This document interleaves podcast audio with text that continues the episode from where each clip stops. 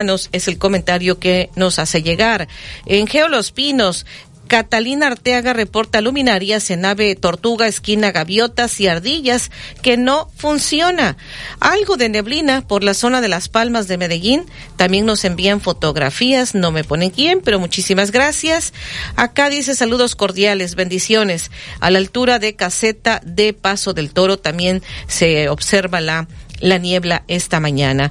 Eh, Francisco Uscanga Pino, la torre que está a un lado de Mocambo, así se ve desde Ejército Mexicano, es la, la que le dicen Yenga, por lo que puedo apreciar, sí, eh, pues así la dicen coloquialmente, la Torre Yenga, y ahí sí se ve bastante la, la, niebla, se puede apreciar de esta manera. Muchísimas gracias por estarnos compartiendo estas fotografías. Dice acá, eh, me podrían felicitar a mi hija Kaylee Dailet Villegas Tiburcio, cumple 13 años, alumna de la técnica 26. Dice mi nombre es el doctor Antonio Villegas Vilchis, ingeniero agrónomo. Pues también felicidades para usted porque es el día del agrónomo y felicidades para su hija. Déjeme ver por acá en este otro mensaje que nos hacen llegar. Y bueno, por acá, César López, Fraccionamiento Torrentes, para que se reitere la información, si todavía está el registro para sacar la cartilla militar, sí, el plazo vence hasta octubre. Ahorita rescato este de nuestros archivos lo que han informado, pero es el plazo es hasta octubre, que por eso se les decía a los jóvenes que no era necesario que fueran a hacer largas filas en la madrugada. Pero bueno, en un momento más rescato de los archivos de XCU para darle las fechas exactas. ¿Tienes más llamados, David? Sí, Betty Antonio Valle dice buenos días. Desde el martes 20 no hay servicio de agua potable en la colonia Zaragoza. Hago un llamado al grupo más, por favor, 732, 732, jueves 22 de febrero.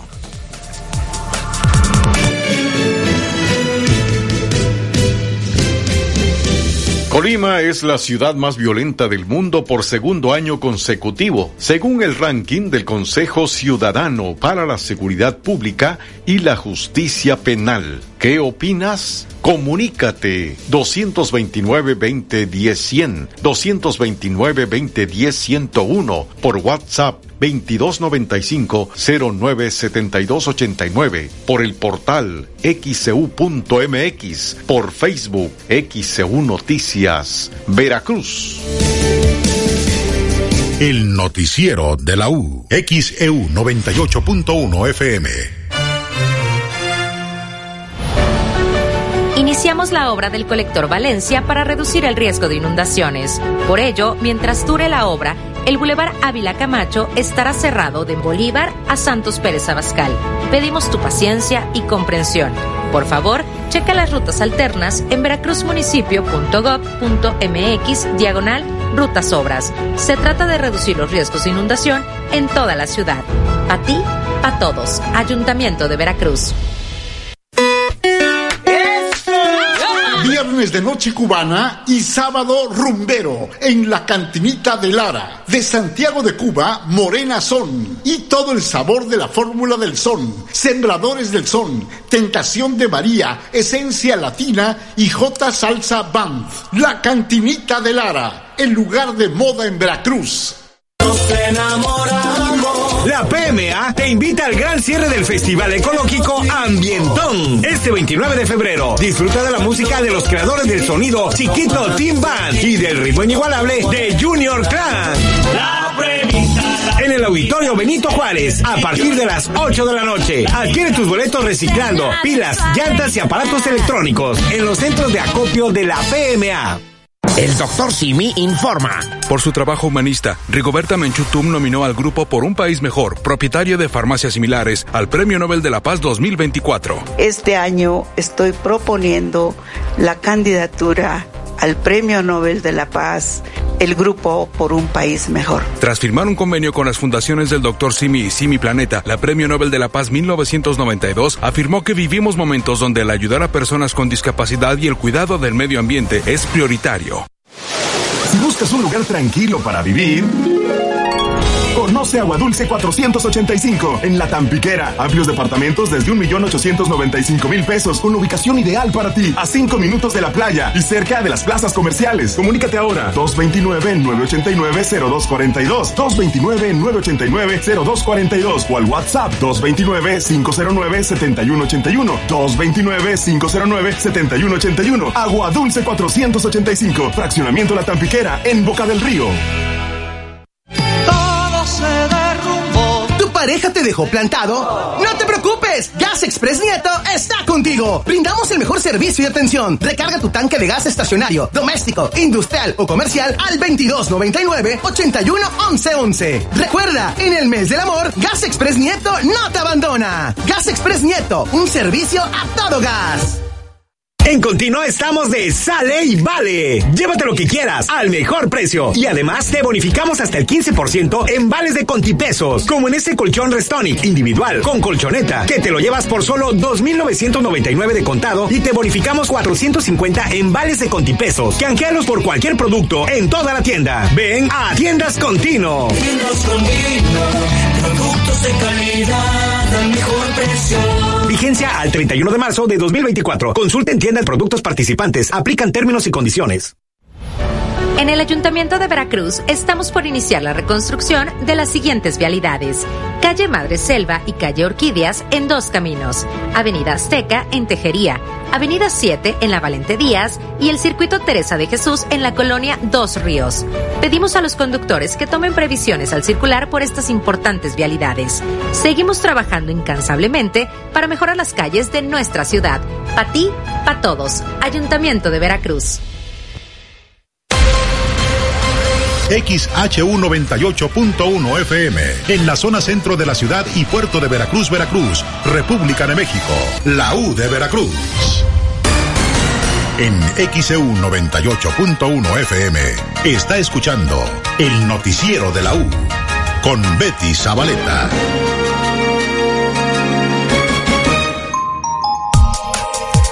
...737 en XEU es jueves 22 de febrero de 2024.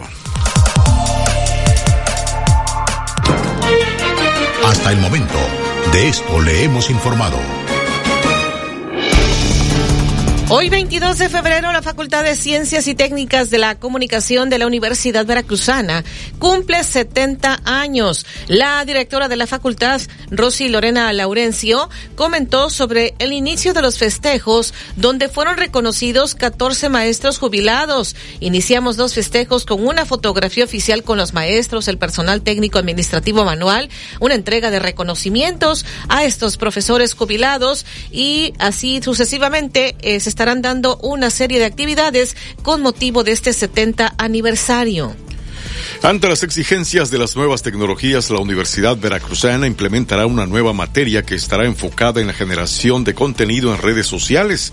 Esto lo comentó la directora de la Facultad de Ciencias de la Comunicación, la maestra Rosy Lorena Laurencio.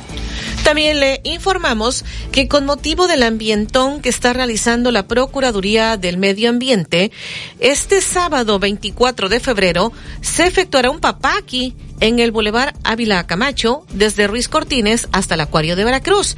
Esto será a las 5 de la tarde. Según lo que dijo el procurador del Medio Ambiente, Sergio Rodríguez, dijo que, pues por estas tradiciones, la cultura, eh, pues lo que le gusta a la gente aquí en el puerto, por lo cual eh, estarán llevando pues este papaki y la idea es que haya música, carros alegóricos, parte de lo que ha señalado el procurador del Medio Ambiente. Con el fin de disminuir las bolsas de un solo uso, que es un alto contaminante, la Procuraduría del Medio Ambiente de Veracruz repartió bolsas reutilizables a cambio de las de nylon de un solo uso. Comentó el titular Sergio Rodríguez Cortés, indicó que son 15 mil bolsas ecológicas que cambiarán en Veracruz para hacer conciencia y evitar contaminación con bolsas de nylon, pues las que entregan tienen un tiempo de vida de un año. La inflación se ha desacelerado en la primera quincena de febrero se ubicó en 4.45% según reporta esta mañana el INEGI. En esta primera quincena de enero, el índice nacional de precios al consumidor disminuyó 0.10% respecto a la quincena anterior. Con este eh, resultado, la inflación general anual se ubicó en 4.45%. Sin embargo, sigue estando elevada, sigue fuera de, del rango objetivo del Banco de México. La audiencia de Barcelona ha condenado al futbolista Dani Alves a cuatro años y medio de cárcel por violar a una joven en el baño de un privado de la discoteca Sutton de Barcelona la noche del 30 de diciembre de 2022, forzando su voluntad con uso de violencia. Le repetimos el pronóstico del tiempo. Esta mañana se está se ha estado registrando niebla hacia el aeropuerto, hacia Boca del Río. Eh, tenemos un alto contenido de humedad, el 100% es el porcentaje de humedad. En estas próximas horas eh, se estará disipando esa niebla que nos están reportando también hacia la central de Abastos, hacia el aeropuerto. Y hemos amanecido con 17 grados Celsius. Hoy tendremos una máxima de 28 a 30 grados Celsius Celsius. Tenemos esta mañana 1015 milibares, la presión atmosférica. Los vientos están variables y al mediodía y la tarde estarán del este a noreste de 20 a 30 kilómetros por hora. Estas temperaturas un poco más elevadas hoy, mañana también. Ya mañana después del mediodía y por la tarde, el viento irá cambiando al norte por este frente frío número 36, que pues no, no es muy potente la masa que lo está impulsando. Es una masa débil, según nos han explicado. Sin embargo, sí puede eh, elevarse el oleaje y representar peligro para la navegación marítima. Así que siempre hay que estar al pendiente de las actualizaciones del pronóstico del tiempo. Mañana el viento cambia al norte, eh, las rachas que se están pronosticando 45 a 60 kilómetros por hora, se eleva el oleaje, esto refrescará, sobre todo eh, se notará el sábado. El sábado todavía en la mañana el viento estaría hacia el norte, ya por la tarde noche irá cambiando. El domingo, el domingo ya no tendríamos el viento del norte, estarían también ya notándose los cambios, eh, temperaturas un poco más elevadas, iríamos con una tendencia de relativa estabilidad en cuanto a las condiciones del tiempo. Y hoy en Jalapa se está pronosticando una temperatura máxima de 27 a 29 grados Celsius. Las 7:42 en XEU es jueves 22 de febrero de 2024. Y más adelante le comentaremos de esta esta tragedia. Mueren dos motociclistas en este accidente que hubo anoche en la Veracruz eh, Jalapa, a la altura de las Amapolas. Le comentaremos, muere un hombre al interior de un laboratorio aquí en Veracruz. Desaparecen cinco campesinos en el puerto de Veracruz. Habían estado pues eh, interponiendo una denuncia vinculan a proceso al exfiscal Jorge N por el delito de tortura. Eh, AMLO no recibía sobres amarillos, eran maletas con dinero. Eso dijo el ex integrante, expresidente nacional del PRD, Carlos Navarrete. La Fiscalía General de la República investiga Ana Gabriela Guevara por presunto desvío de recursos en la CONADE. Y le estarán compartiendo también, pues en la sección de, de deportes, lo que ocurrió anoche en este partido. Sufrió el, el América con Mazatlán, empataron, le comentarán al, al detalle. También Cruz Azul está imparable, vuelve a ganar, se mantiene como líder en la Liga MX y Bravos de Juárez donará la taquilla de este juego ante Rayados para las hijas de Diego, el Puma Chávez. Colima es la ciudad más violenta del mundo por segundo año consecutivo, según el ranking del Consejo Ciudadano para la Seguridad Pública y la Justicia Penal. ¿Qué opinas? Comunícate 229-2010-100, 229-2010-101 por WhatsApp 2295-097289, por el portal xcu.mx, por Facebook XCU Noticias, Veracruz. El noticiero de la U, XEU 98.1 FM.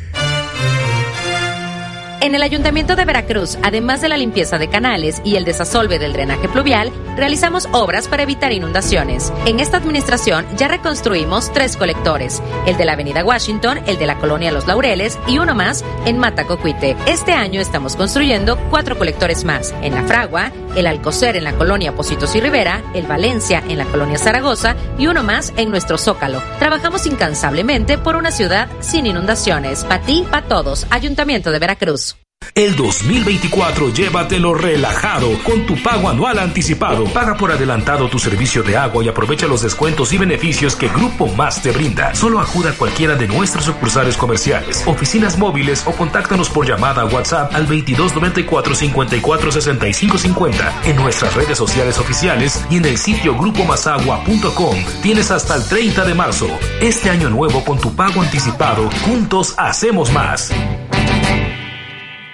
Metrocarrier es para ti que buscas la confianza en soluciones de Internet seguro administrado, telefonía en la nube y Wi-Fi. Conectamos tu empresa de forma rápida, segura y estable. Con Metrocarrier tengo el Internet más rápido, seguro y sin límites. Con soporte permanente y telefonía a la medida. Sin duda la mejor opción para cumplir nuestros objetivos. En Metrocarrier estamos listos para conectar tu empresa. Metrocarrier.com Llegó el primer outlet del hogar a Liverpool. Aprovecha hasta 40% de descuento en refrigeradores y centros de lavado con una alta tecnología. La mejor oportunidad para comprar a precios increíbles. No te lo puedes perder. Válido del 16 al 29 de febrero. Consulta restricciones. En todo lugar y en todo momento, Liverpool es parte de mi vida. En el Ayuntamiento de Veracruz iniciamos la primera etapa del proyecto integral del Centro Histórico. Contempla la rehabilitación de vialidades con enfoque peatonal, sustitución de luminarias, cableado subterráneo, mejoramiento de la imagen urbana en el primer cuadro de la ciudad y se complementa con la construcción de la Plaza del Heroísmo en el Malecón. Se modernizarán las redes hidráulicas y dos nuevos colectores se construirán y conectarán para evitar inundaciones. Será un centro con mucha historia, pero sobre todo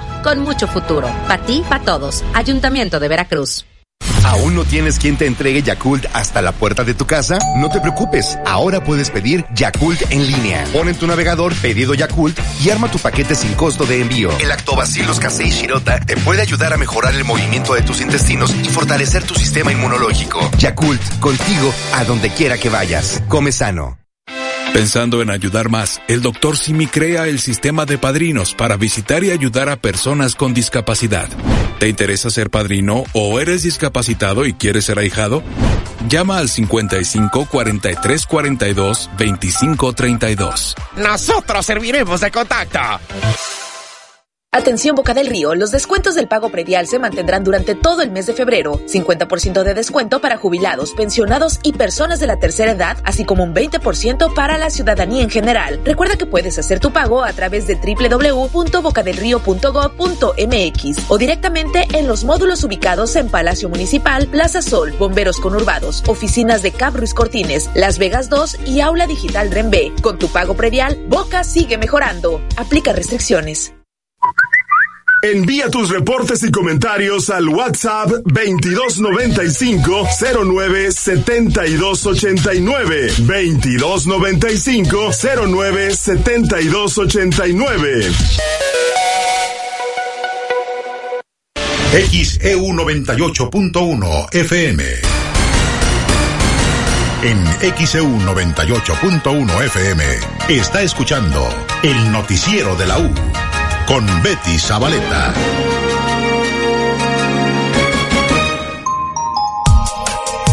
Las 7 de la mañana, 48 minutos en XEU, jueves 22 de febrero de 2024. Tenemos el reporte financiero.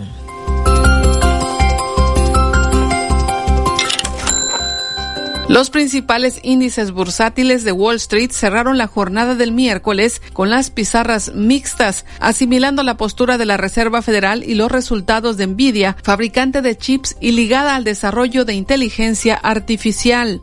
En México, el índice de precios y cotizaciones de la Bolsa Mexicana de Valores tuvo una caída de 0.39%, igual que la Bolsa Viva. En divisas, el dólar se cotiza en 17 pesos con 05 centavos. En materias primas, la onza de plata se cotiza en 389 pesos con 93 centavos. El centenario de oro se cotiza en 34.526 pesos con 07 centavos. Informó para XEU Noticias Olivia Pérez López.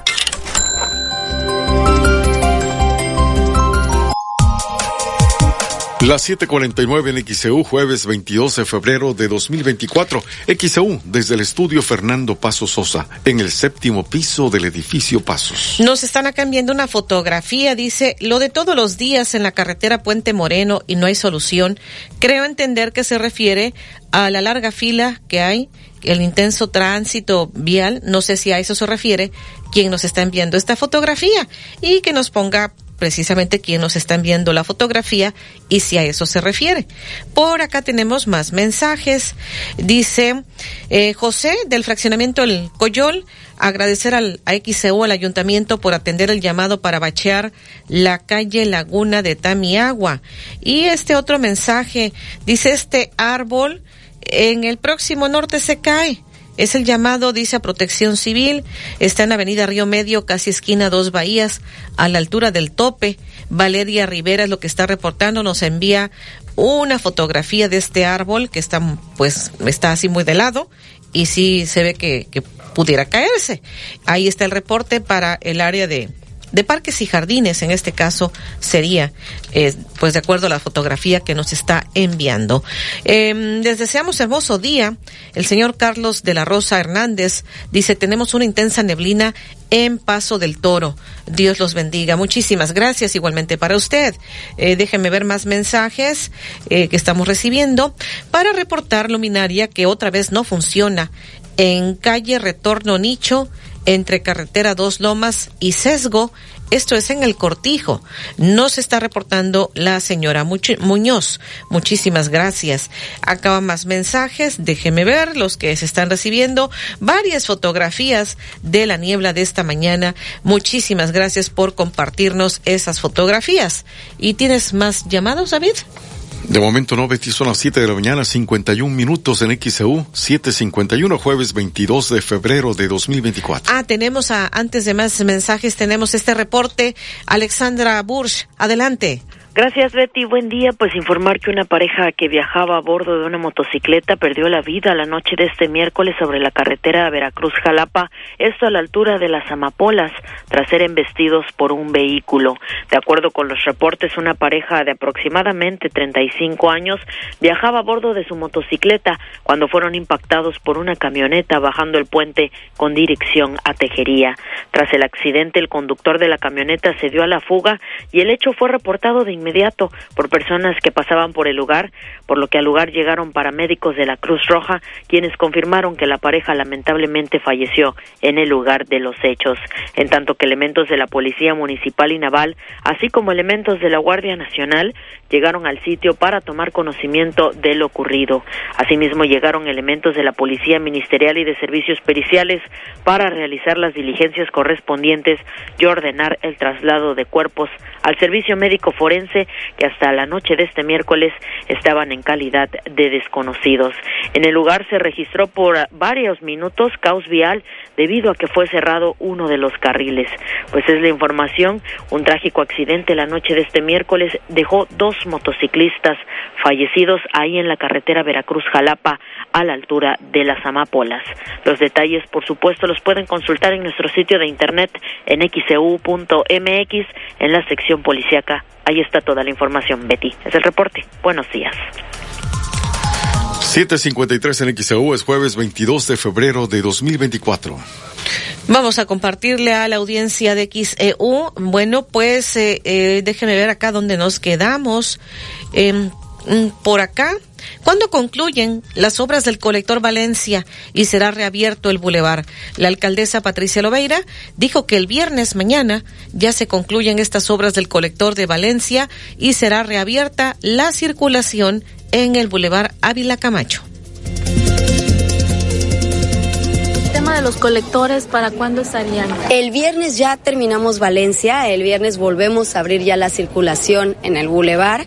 Eh, nosotros habíamos comentado que un mes y cumplimos el mes exactamente, entonces vamos a estar abriendo ese colector que es tan importante también para nosotros, la vialidad de lo que es el bulevar.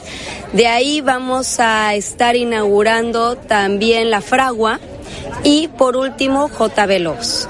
Eh, JB Lobos es un colector bastante grande, como lo han podido ya eh, ver las personas que han pasado por ahí y lo vamos a estar terminando yo creo que ya la semana que viene. En febrero vamos a estar terminando casi todas nuestras obras del 2023 y como mencionaba, ya también estamos comenzando con nuestras obras del 2024. ¿En los colectores cuánto se destinó, alcaldesa? Alrededor de 70 millones de pesos, un poquito más. Eh, los colectores siempre son mucho más, eh, eh, es una inversión mucho más fuerte, pero bueno, realmente valen mucho la pena. Eh, la gente los necesita para evitar las inundaciones y se hicieron en puntos estratégicos donde nosotros teníamos focos rojos de inundación. ¿Américo Vespucio ya se entrega hoy? Se entrega hoy Américo Vespucio, ya la, la terminamos también. Fue una obra de casi un kilómetro, alrededor de 800 metros este, lineales y además eh, es una obra de 21 millones de pesos en una zona, también una arteria que se utiliza muchísimo porque conecta Veracruz con Boca del Río y, y es bastante transitada. Entonces, bueno, es una calle importante que ya terminamos el día de hoy y que también estaremos inaugurando. Las 7:55 en XEU es jueves 22 de febrero de 2024. Y pues también arrancó esta obra con concreto hidráulico en la colonia Valente Díaz, aquí en Veracruz, y esto dijo la alcaldesa Patricia Lobeira.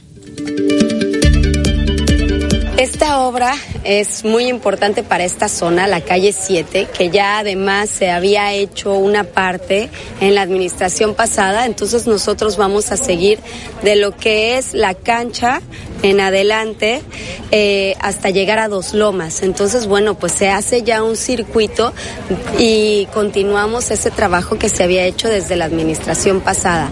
Es alrededor de 600 metros lineales, 6 mil metros cuadrados de superficie, entonces la verdad es que es una obra grande.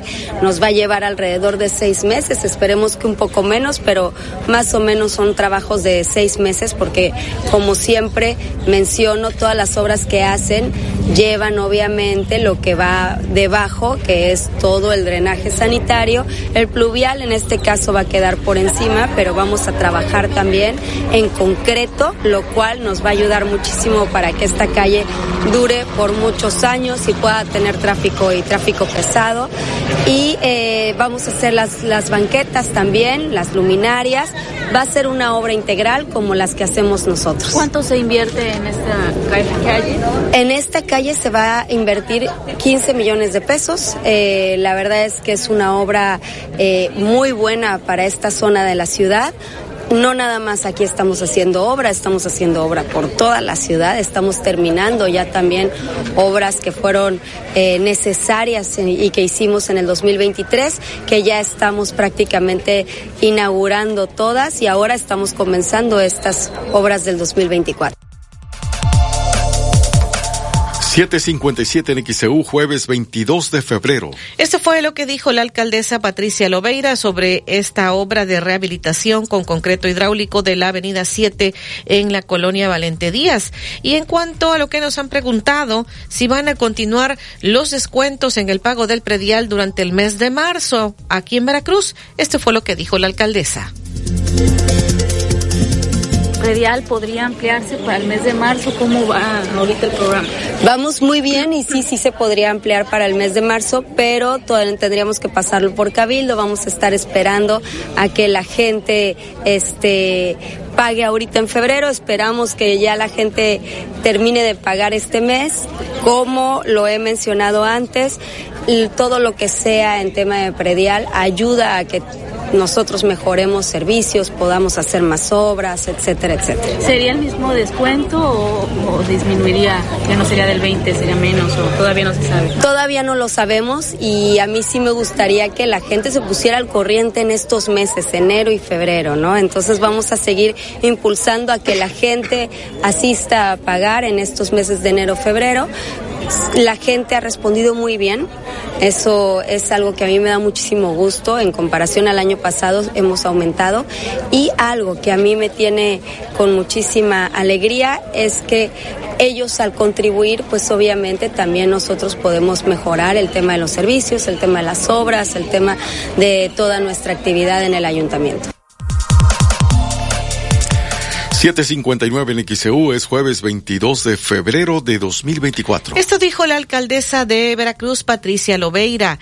Y habitantes ayer eh, se reunieron, habitantes de estas colonias, Ejido Primero de Mayo Norte, Casas Tamsa y la colonia Nieto, eh, pues pedían a las autoridades se implementara mayor seguridad, eh, sobre todo porque hay escuelas ahí en la Primero de Mayo. Escuchemos lo que dijo el señor Omar Lara García.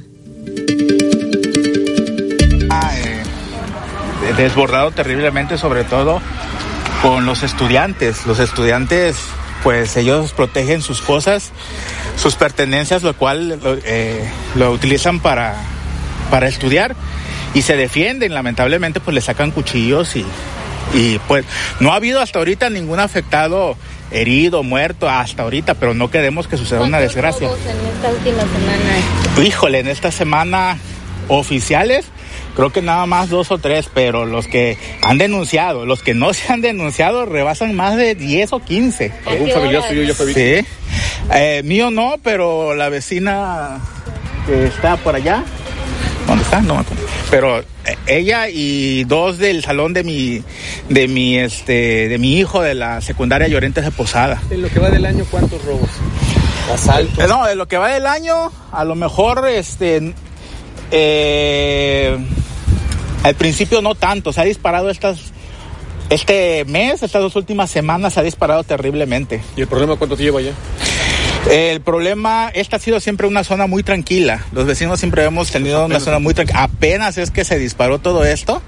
Este, también este, ya se, se, se, anunció en los medios de comunicación y los medios digitales que agarraron a los principales que andaban por aquí, más sin embargo hay mucha delincuencia todavía que hay que poner un hasta aquí. Los vecinos estamos reunidos precisamente por eso, porque no queremos que pase a más, porque ya eh, los varones de por aquí, los vecinos mayores, ya dijeron que se van a reunir y que si los agarran, va más y yo no, no queremos porque la violencia genera más violencia.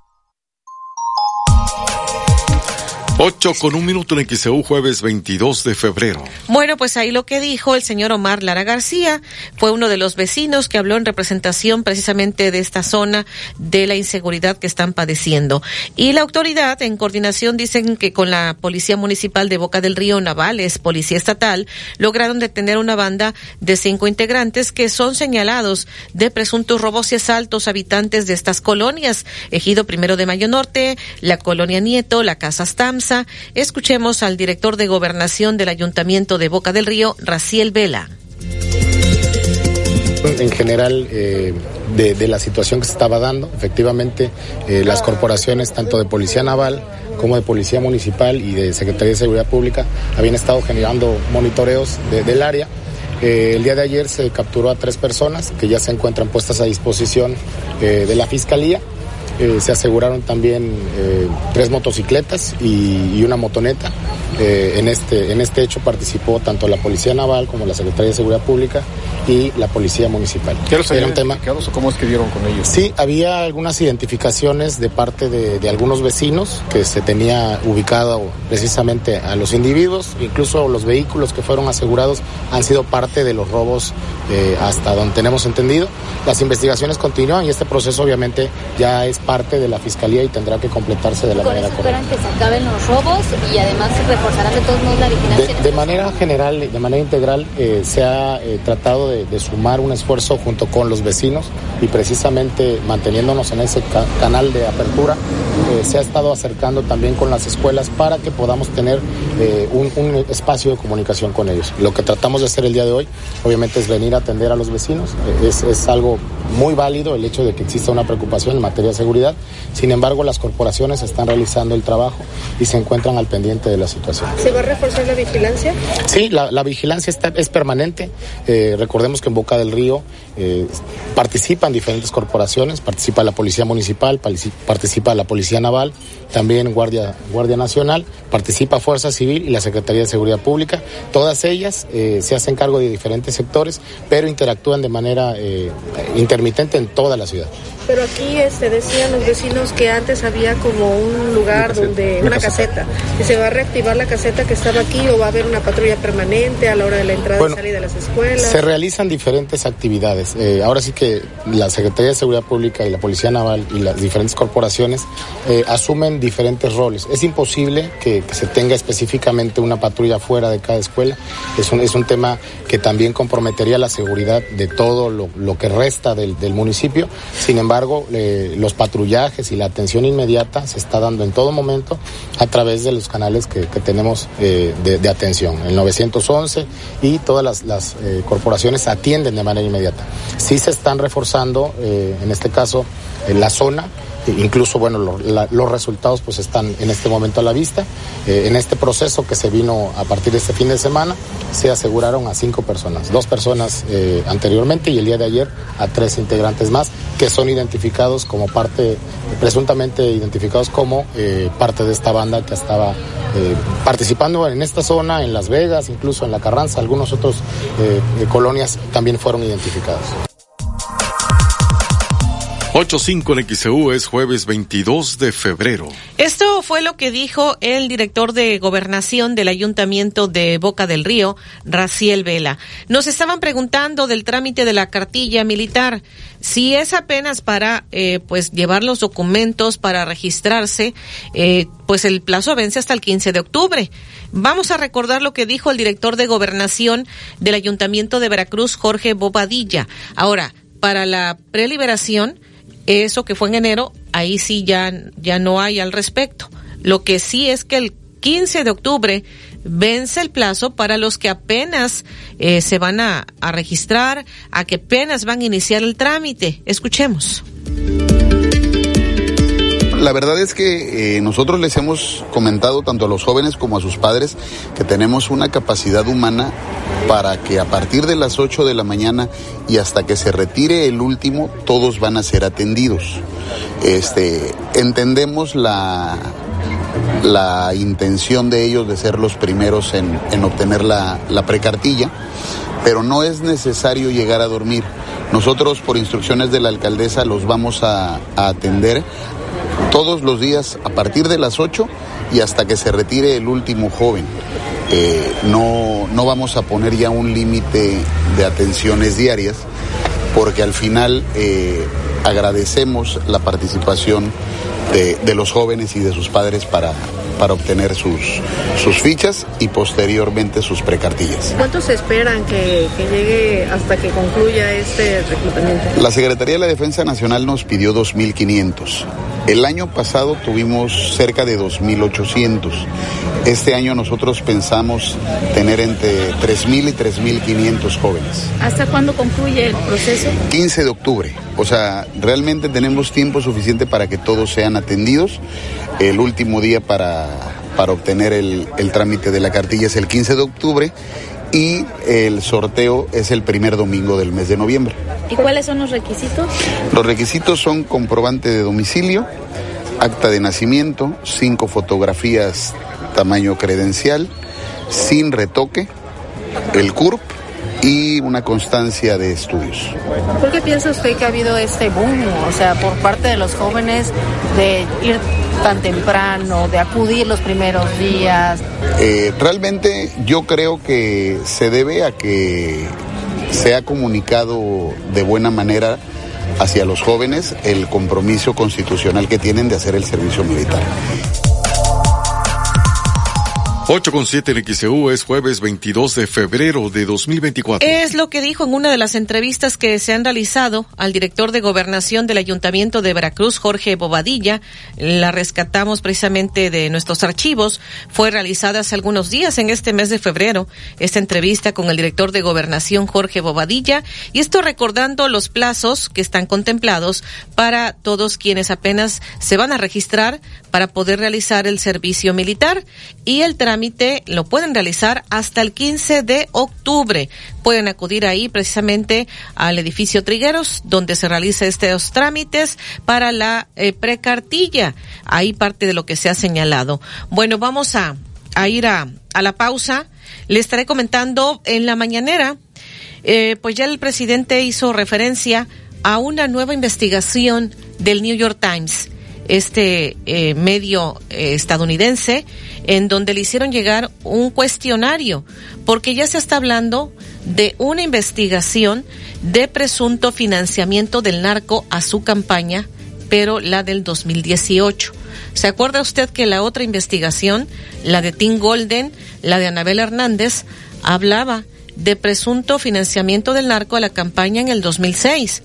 Pero ahora, en esto que estaría publicando el New York Times, este medio estadounidense, se está hablando de investigación de presunto financiamiento del narco a la campaña del presidente López Obrador, pero la del 2018. El presidente ya ha hablado en la mañanera de este tema porque le hicieron llegar un cuestionario de parte del New York Times y él dice que pues no lo, no lo iba a contestar y arremetió contra el New York Times. Así que le estaremos compartiendo más adelante lo que ha sucedido en la mañanera. Y en la sección de deportes le estarán también comentando, pues eh, sí, sufrió el América, eh, jugó con Mazatlán, empataron, el Cruz Azul sigue ganando y toda la información deportiva. Colima es la ciudad más violenta del mundo por segundo año consecutivo, según el ranking del Consejo Ciudadano para la Seguridad Pública y la Justicia Penal. ¿Qué opinas? Comunícate 229-2010-100, 229-2010-101 por WhatsApp 2295-097289, por el portal xcu.mx, por Facebook XCU Noticias, Veracruz. El noticiero de la U.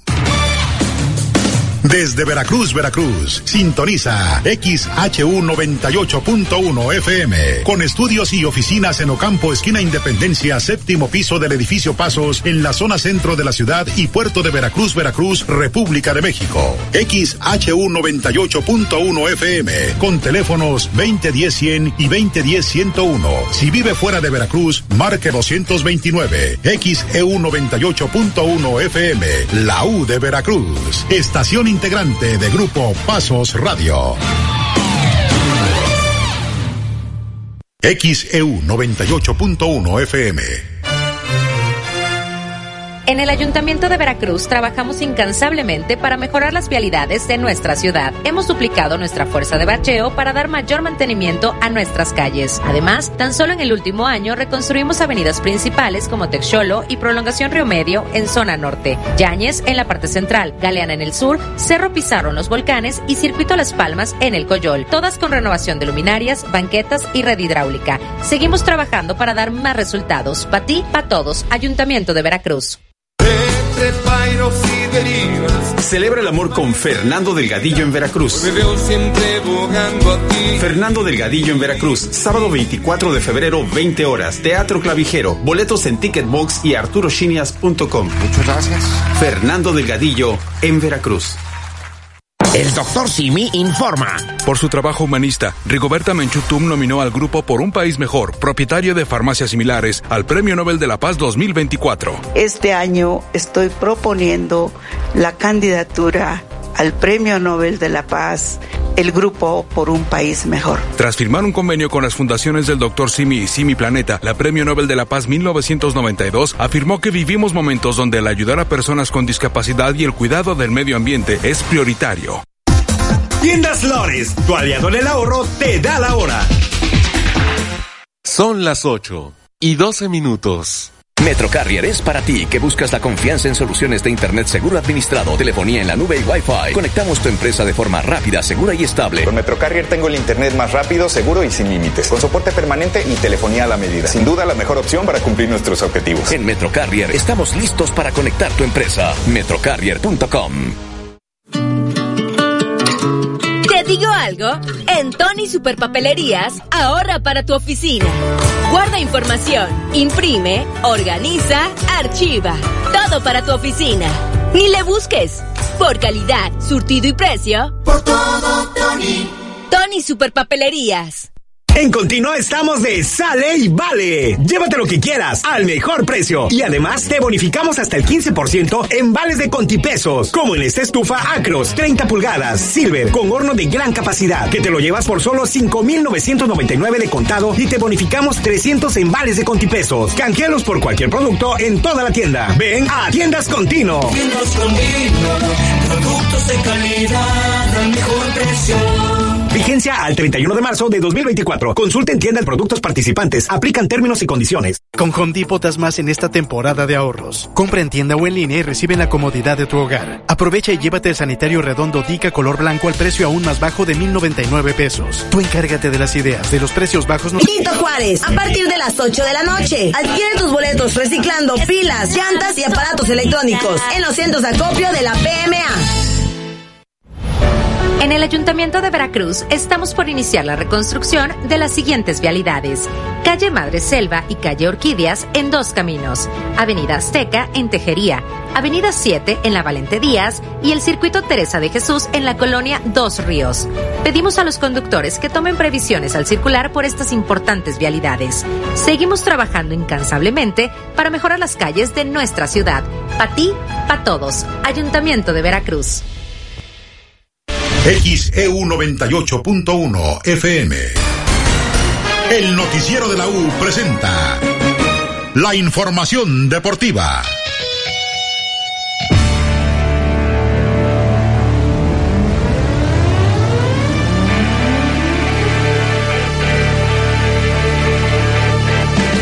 ¿Qué tal? Muy buenos días. Los saluda Diego San Román con la información deportiva. Arrancamos con el fútbol mexicano porque continuó la jornada 9 adelantada con tres partidos el día de ayer. En el Estadio Azteca, el vigente campeón, las Águilas del América, no pudieron contra Mazatlán y terminaron dividiendo puntos con un empate de 2 a 2 por parte del América. Los dos goles los hizo Henry Martín, mientras que por Mazatlán también doblete, en este caso del paraguayo Luis Amarilla, 2 a 2 América y Mazatlán. América está en el quinto sitio con 15 puntos y Mazatlán en el sitio 13 con 6 unidades hasta el momento.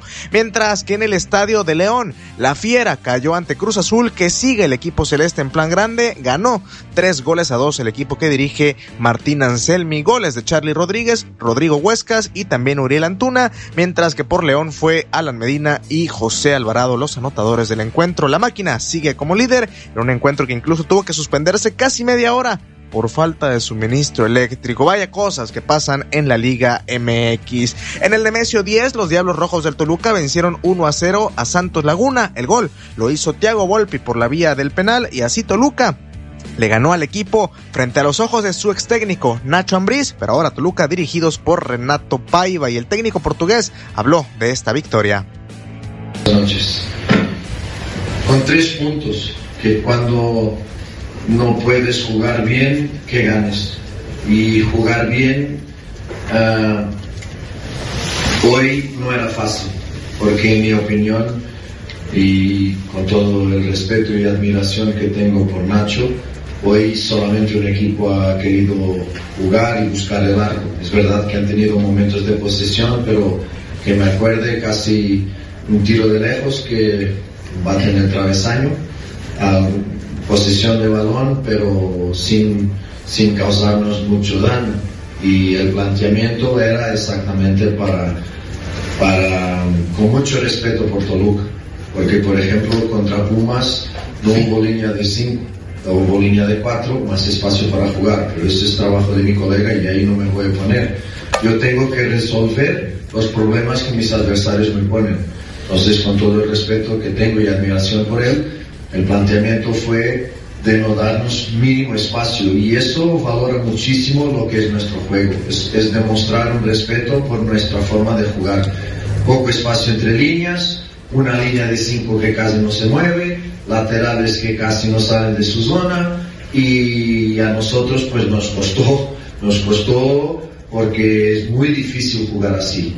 Es verdad que tenemos que contrariar eso, es nuestro trabajo y trabajo de los chicos, pero eso eh, después jugando y en una seguidilla de partidos que también cansa a los jugadores, pues nos faltó alguna frescura, alguna dinámica adelante para mover la línea de cinco.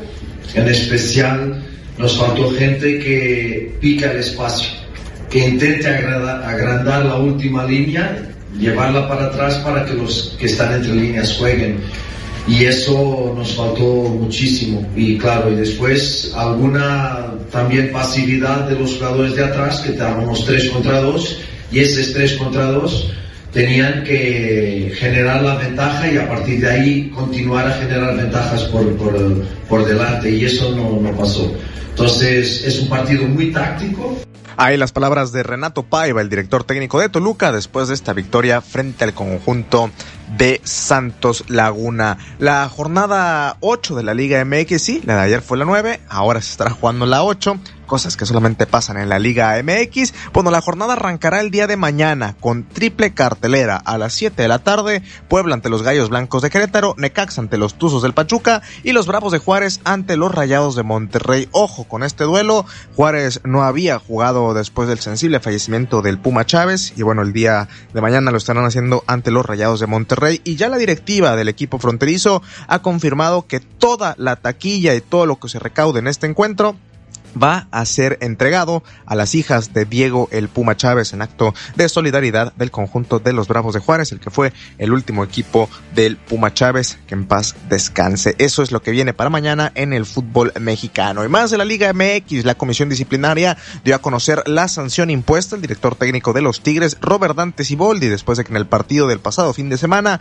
agrediera al futbolista de Cruz Azul, Willer Dita, con una patada que a simple vista no se vio, pero las cámaras de televisión captaron y eso sirvió de prueba para que la comisión disciplinaria analizara la situación y determinara imponerle una multa económica a Robert Dante Siboldi y además una sanción de tres partidos en los que no podrá estar en la banca del conjunto felino, es decir, no va a estar contra Atlas, tampoco va a estar contra los Bravos de Juárez, ni tampoco ante los Diablos Rojos del Toluca. Son los tres duelos que Robert Dante Siboldi no podrá estar dirigiendo a su equipo.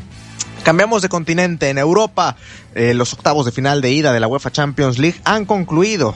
Ayer se jugaron dos partidos en el estadio Diego Armando Maradona en Italia. El Napoli y el Barcelona no se hicieron daño y terminaron con un empate de 1 a 1. Por parte del Barcelona anotó Robert Lewandowski al 60 y al 75 fue Víctor Osimén el quien descontó para el Napoli para así el juego terminará 1 a 1 y todo se va a definir en el juego de vuelta que será en el mes de marzo en el Estadio Olímpico de Montjuic allá en la capital de Cataluña. Xavi Hernández, el técnico del Barcelona, así analizaba el empate que dice que el Barcelona debió de haber ganado. Sí, claro, sí, sí, pero creo que cuando metes el 0-1 hemos hecho lo más difícil, hemos jugado un muy buen partido, sí, con balón, sin balón, hemos defendido muy bien, hemos estado muy bien en posiciones largas, bueno, en nuestro modelo de juego ha salido muy bien. Y luego creo que nos ha faltado competir cuando en el 0-1 calmar el partido, ¿no? Es el momento de, eh, de aparecer los futbolistas eh, ahí con solvencia, ¿no? De decir, eh, calmo el partido, lo duermo, intento jugar en campo contrario. Para mí he echado de menos ese momento.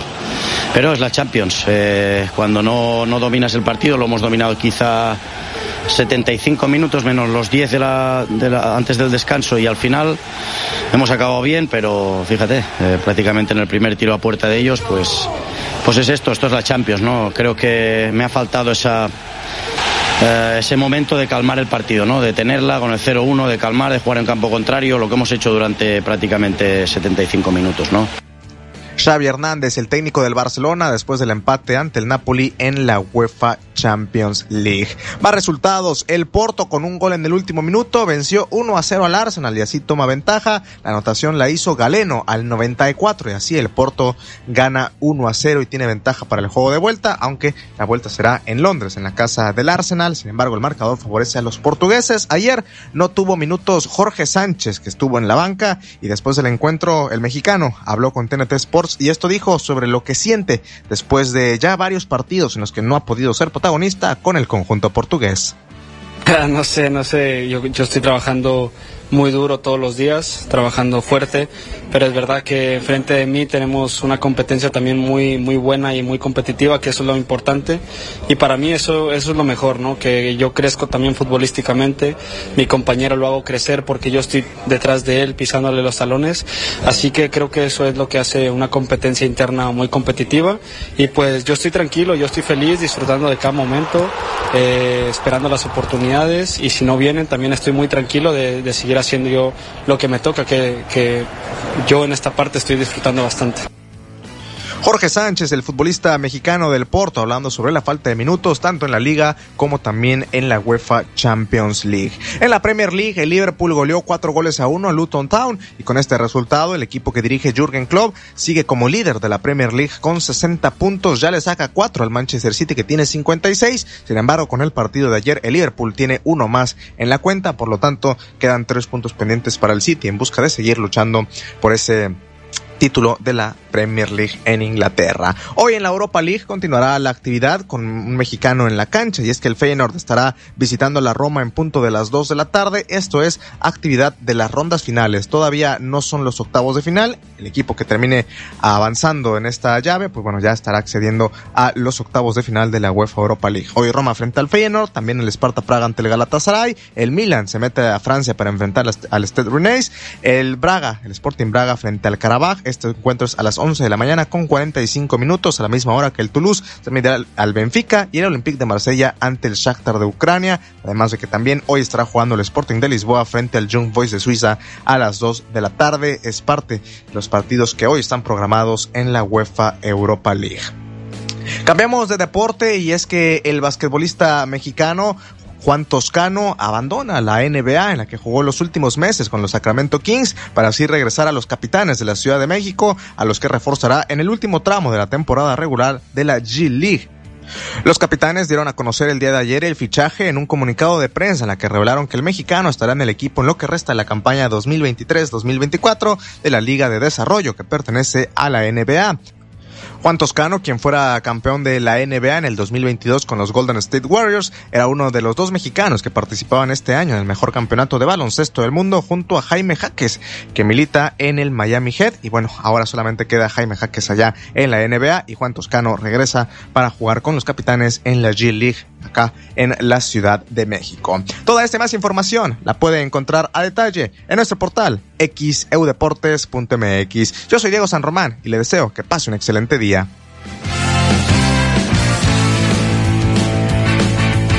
Colima es la ciudad más violenta del mundo por segundo año consecutivo, según el ranking del Consejo Ciudadano para la Seguridad Pública y la Justicia Penal. ¿Qué opinas? Comunícate 229-2010-100, 229-2010-101 por WhatsApp 2295-097289, por el portal xcu.mx, por Facebook XCU Noticias, Veracruz.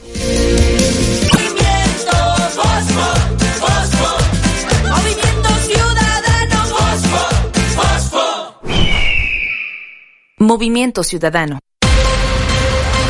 XHU98.1 FM, en la zona centro de la ciudad y puerto de Veracruz, Veracruz, República de México, la U de Veracruz. En XEU 98.1 FM está escuchando el noticiero de la U con Betty Zabaleta.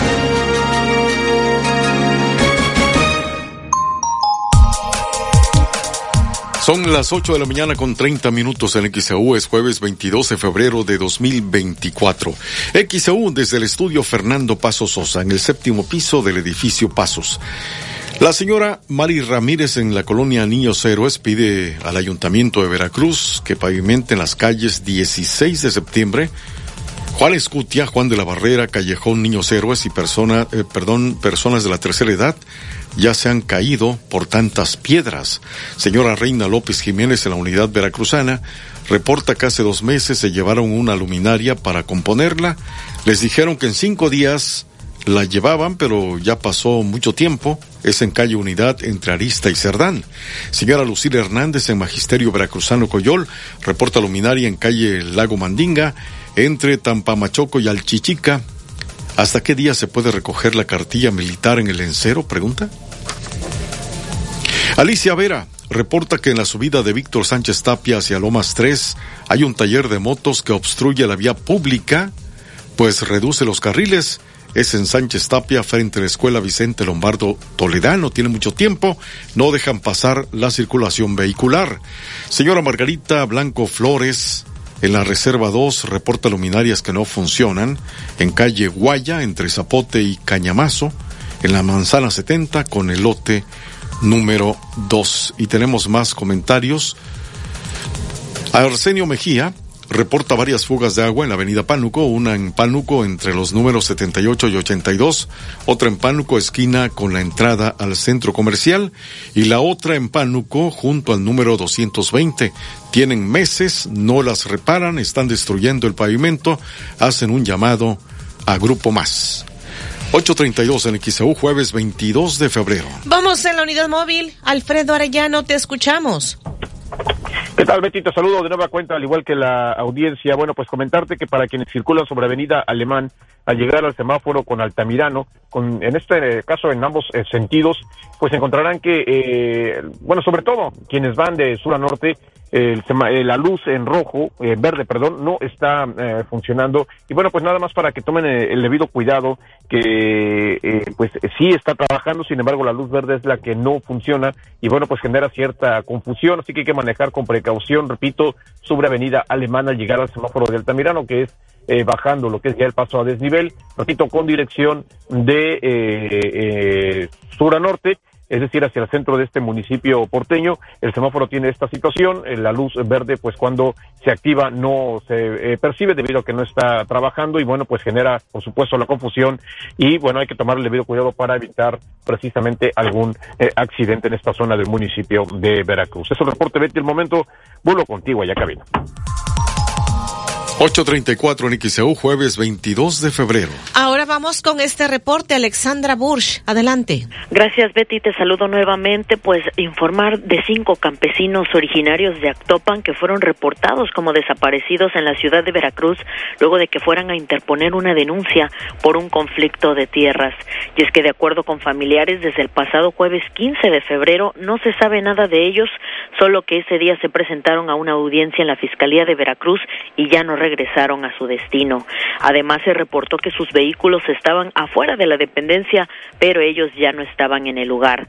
De igual manera, la Comisión Estatal de Búsqueda informó que los campesinos fueron identificados como Lorenzo Ortiz, José Juan Montiel Cervantes, Rafael Montiel, Jesús Cervantes Grajales y David Hernández. Y un grupo de familiares y compañeros de trabajo de los cinco campesinos originarios de Actopan que desaparecieron en la ciudad de Veracruz, al acudir ante la Fiscalía a una audiencia, a una audiencia exigieron ya la intervención del gobernador Cuitláhuac García Jiménez. Y es que a las afueras del juzgado de control en Veracruz, los agraviados hicieron un llamado a las autoridades para esclarecer el caso y que los cinco regresen sanos y salvos a sus hogares, pues hasta ahora no se les ha dado avance alguno. Señalaron que luego de denunciar sus desapariciones, interpusieron una denuncia ante la representación social y pidieron revisar las cámaras del recinto donde se presentaron sus compañeros desaparecidos, pero hasta el momento no les han mostrado imagen alguna. Se sabe que todos ellos fueron citados a la Fiscalía de Playa Linda para declarar en torno al caso de despojo por el que fueron acusados en sus propias tierras el pasado 15 de febrero a las 11 de la mañana. Se sabe que para la segunda cita a las 3 de la tarde ya no se presentaron y desde esa hora ya no se volvieron a comunicar y ahora temen que se encuentren en calidad de desaparecidos. Asimismo, los familiares informaron que la situación en la localidad de Santa Rosa, ahí en Actopan, es insostenible y acusan que un terrateniente es el que quiere despojarlos de sus tierras a estos campesinos y por eso se dio precisamente el conflicto de estas tierras. Pues es la información, cinco campesinos desaparecieron aquí en la ciudad de Veracruz, ellos eran originarios de Actopan, los buscan tras acudir a una audiencia aquí en la ciudad de Veracruz por un conflicto de tierras. Los detalles, por supuesto, los pueden encontrar en nuestro sitio de internet en xcu.mx en la sección Veracruz. Ahí encuentran toda la información, Betty. Es el reporte. Buenos días. 8.36 en XEU es jueves 22 de febrero de 2024. Vamos a la pausa.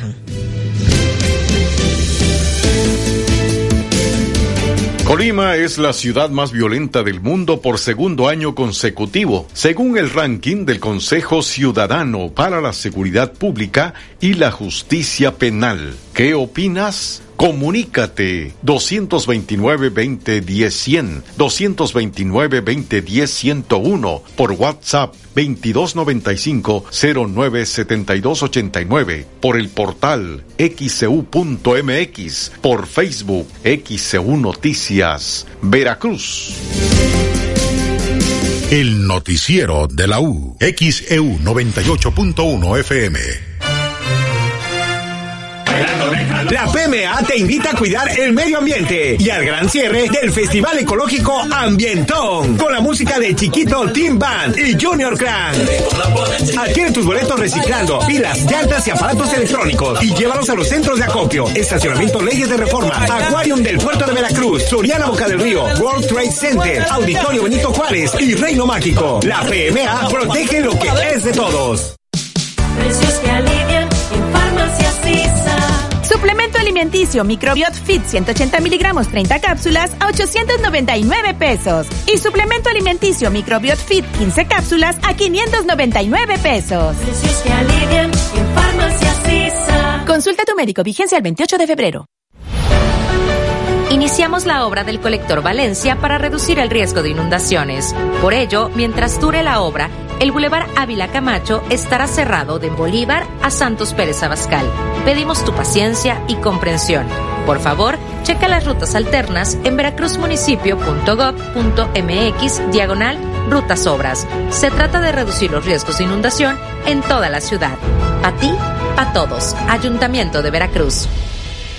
Renueva tu estilo en los 15 días para el de Liverpool. Aprovecha con hasta 15% en monedero electrónico y hasta 9 meses sin intereses en camisas, polos, jeans, suéteres, sacos y bermudas para hombre. Del 9 al 25 de febrero. Consulta restricciones. CAT 0% informativo para meses sin intereses. En todo lugar y en todo momento, Liverpool es parte de mi vida. Con Home Depot das más en esta temporada de ahorros. Compra en tienda o en línea y recibe la comodidad de tu hogar. Aprovecha el combo de lavadora de 19 kilos y secadora de 22 kilos marca Mave al precio aún más bajo de 17,999 pesos. Tú encárgate de las ideas. De los precios bajos nos encargamos nosotros. Home Depot. Haces más, logras más. Consulta detalles en tienda y en homedepot.com.mx hasta marzo 13. Hay que tener dos. ¿Por qué yo solo tengo un par de lentes? Si se me pierden. ¿Y si se me rompen? Si me los roban. Si me quiero ver diferente. Es bueno tener dos pares de lentes.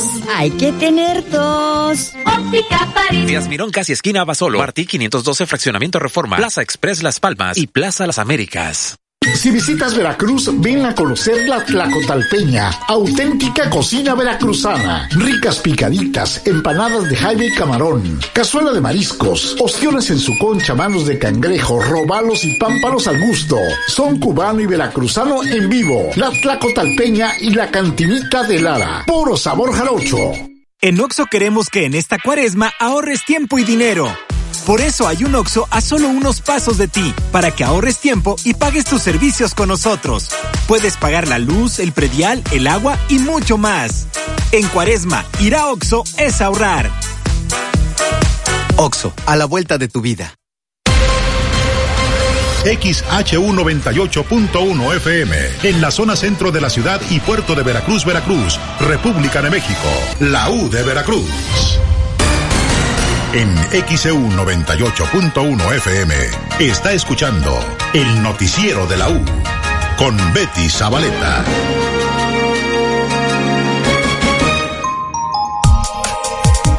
8.40 en XEU es jueves 22 de febrero de 2024. Lo que le había yo anticipado de la mañanera, el presidente pues dio a conocer una petición que le envió el medio de comunicación estadounidense de New York Times ante un reportaje que se estaría publicando este jueves sobre que el gobierno eh, de Estados Unidos ahora presuntamente estaría investigando eh, a través de lo que se consigna en este trabajo periodístico, es una investigación del gobierno estadounidense que señala que presuntamente los hijos del presidente y funcionarios cercanos a él recibieron dinero en el 2018. Vamos a escuchar lo que dijo el presidente en la mañanera.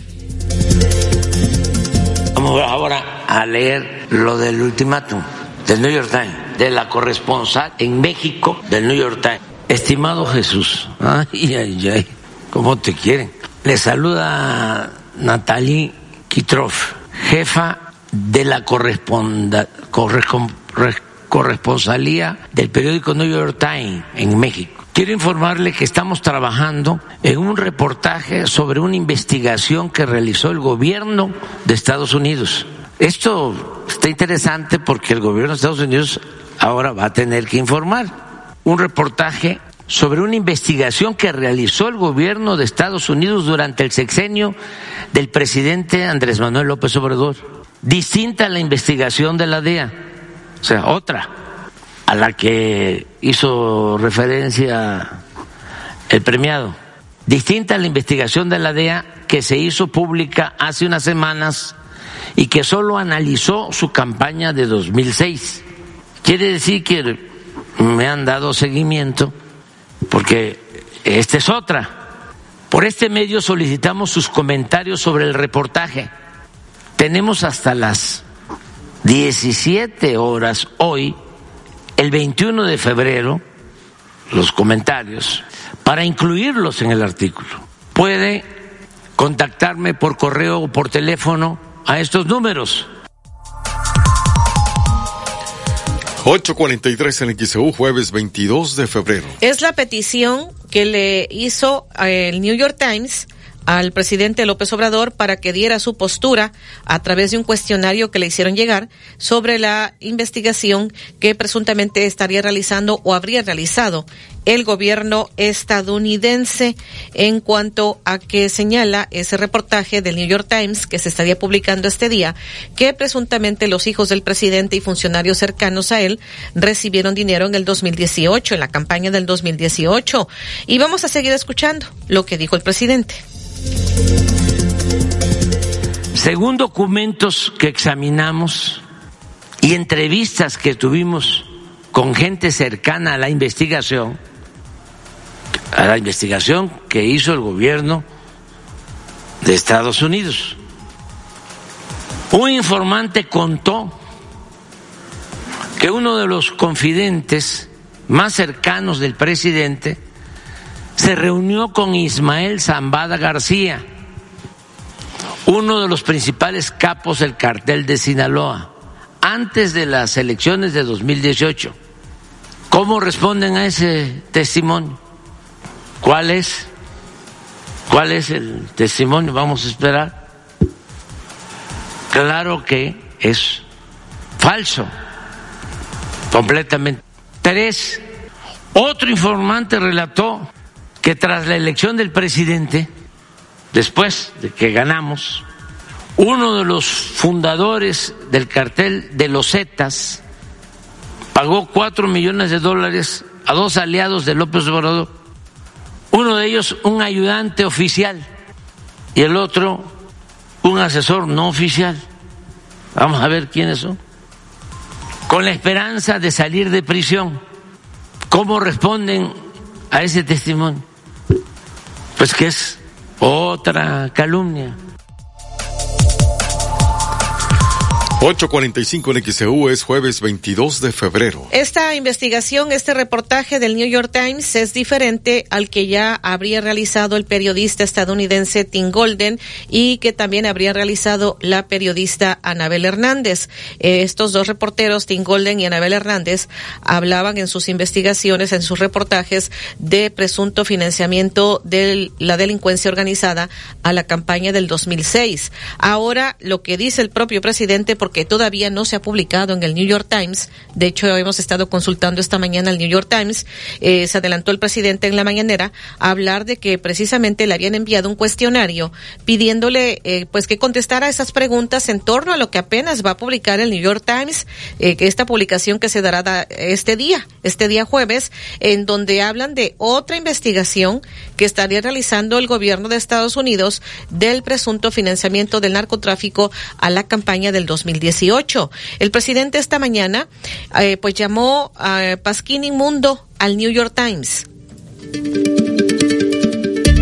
Y que el New York Times es mm, mucho mejor el reforma, mucho mejor el reforma. No, ese está al nivel de alarma. Cuatro, un tercer informante contó a los investigadores, de veras que ni en ninguna parte, porque no quiero, este, hay pasquines así, inmundos.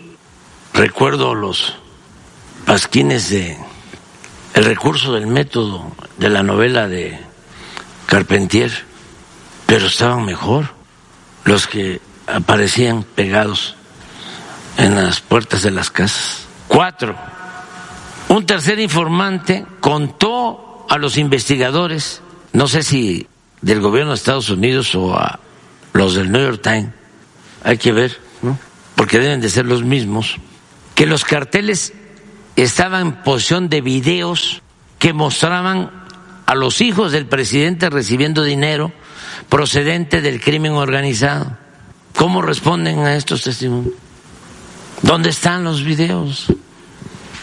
Es una vergüenza, no cabe duda que este tipo de periodismo está en franca decadencia. Es un pasquín inmundo del New York Times. 848 en XEU, jueves 22 de febrero. El presidente pues rechazó esto de que la delincuencia organizada eh, pues le haya dado dinero. Eh, el- al- vamos a escuchar parte de lo que dijo porque pues también se habla de eso que en su momento se ha convertido en redes sociales una y otra vez, que se ha convertido en viral, donde saluda a la mamá del Chapo. Cinco, la investigación, no sé si del periódico o del gobierno, también rastreó independientemente pagos de miembros del crimen organizado a intermediarios del presidente. Al, menos uno de esos pagos ocurrió más o menos al mismo tiempo que el presidente viajó a Sinaloa en marzo de 2020 para reunirse con la madre de Joaquín Guzmán Loera. O sea, fui a buscar el dinero o eh, fuimos porque mientras yo me entrevistaba con la señora, este, el que fue conmigo recibió el moche. Pero fíjense eh, la distorsión, la mala leche. Al menos uno de esos pagos ocurrió más o menos al mismo tiempo que el presidente viajó a Sinaloa en marzo de 2020 para reunirse, o sea, yo viajé a Sinaloa para reunirme con la madre de Joaquín Guzmán Loera. Yo fui a reunirme con la madre de Joaquín Guzmán Loera. Cuando este, fui a, a supervisar un camino que se construyó, que por cierto ya hasta lo inauguramos, de Badiraguato a Guadalupe y Calvo, Chihuahua. Y en el campamento, en la supervisión, pero además pública, estaba la señora que quería hablar conmigo para entregarme una carta en la camioneta, este, una carta para que le ayudara a que una de sus hijas pudiese visitar a su hijo. 850 en XEU, jueves 22 de febrero. Finalmente, en todo lo que abordó de este tema, en la mañanera de este día, el presidente dice que espera que el gobierno de Estados Unidos exprese algo de la investigación del New York Times. ¿Disminuye esto la confianza que el gobierno mexicano tiene en Estados Unidos? ¿Por qué o por qué no?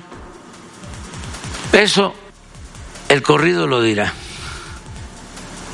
Yo espero que el gobierno de Estados Unidos exprese algo, manifieste algo. También, si no quieren decir nada, si no quieren actuar con transparencia, es su asunto. Pero cualquier gobierno democrático, defensor de las libertades, tendría que informar. ¿Hay algún otro comentario que el presidente usted quisiera agregar? Sí, que son unos calumniadores profesionales de fama mundial. Muchas gracias por su atención. Les recuerdo que esperamos su respuesta, o sea, para que no se le vaya a olvidar, a las 7, digo a las 5, 17 horas, 5 de la tarde, hoy, el 21 de febrero. Saludos. Entonces, que ya está la respuesta. Vamos a esperar el reportaje.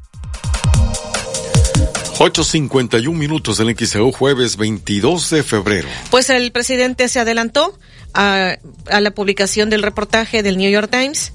Él sacó el tema en la mañanera sobre la publicación que estaré realizando de este reportaje el New York Times.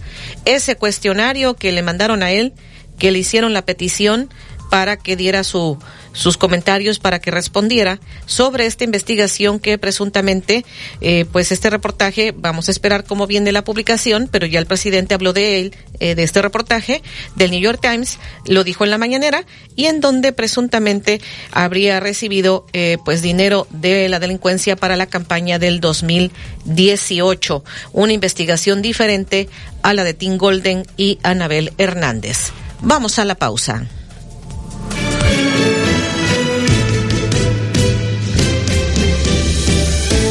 El noticiero de la U. XEU 98.1 FM.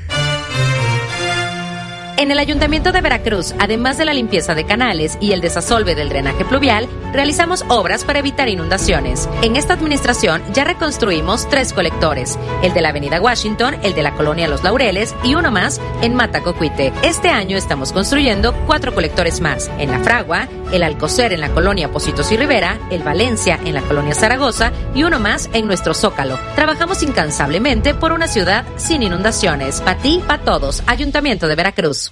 Si quieres saber cómo, con la idea de ayudar y ganar, Víctor González Dr. Cini llegó a ser uno de los personajes más exitosos de México, incluso nominado al Premio Nobel de la Paz, vea la serie Mi vida es lucha, que actualmente tiene más de 900 millones de reproducciones en Facebook. Ponga la frase Mi vida es lucha en redes o compre el libro en cualquier farmacia similares. Ya llegó el pago anual anticipado.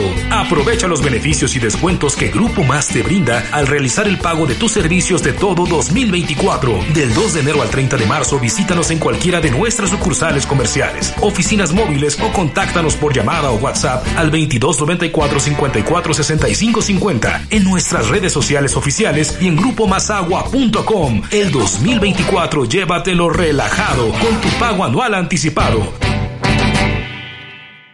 En el Ayuntamiento de Veracruz iniciamos la primera etapa del proyecto integral del Centro Histórico. Contempla la rehabilitación de vialidades con enfoque peatonal, sustitución de luminarias, cableado subterráneo, mejoramiento de la imagen urbana en el primer cuadro de la ciudad y se complementa con la construcción de la Plaza del Heroísmo en el Malecón. Se modernizarán las redes hidráulicas y dos nuevos colectores se construirán y conectarán para evitar inundaciones. Será un centro con mucha historia, pero sobre todo con mucho futuro. Para ti, para todos. Ayuntamiento de Veracruz. ¿Aún no tienes quien te entregue Yakult hasta la puerta de tu casa? No te preocupes, ahora puedes pedir Yakult en línea. Pon en tu navegador pedido Yakult y arma tu paquete sin costo de envío. El Lactobacillus casei shirota te puede ayudar a mejorar el movimiento de tus intestinos y fortalecer tu sistema inmunológico. Yakult, contigo a donde quiera que vayas. Come sano. Una de las obras más solicitadas por los boqueños era la rehabilitación de la avenida Juan Pablo II. Esto se hizo realidad a partir del 2022 con la pavimentación de la primera etapa con concreto hidráulico, mientras que en el 2023 se puso en marcha la segunda y tercera etapa de esta importante vía de comunicación. Para este 2024, la avenida Juan Pablo II quedará totalmente renovada y con los mejores servicios en su cuarta y última etapa.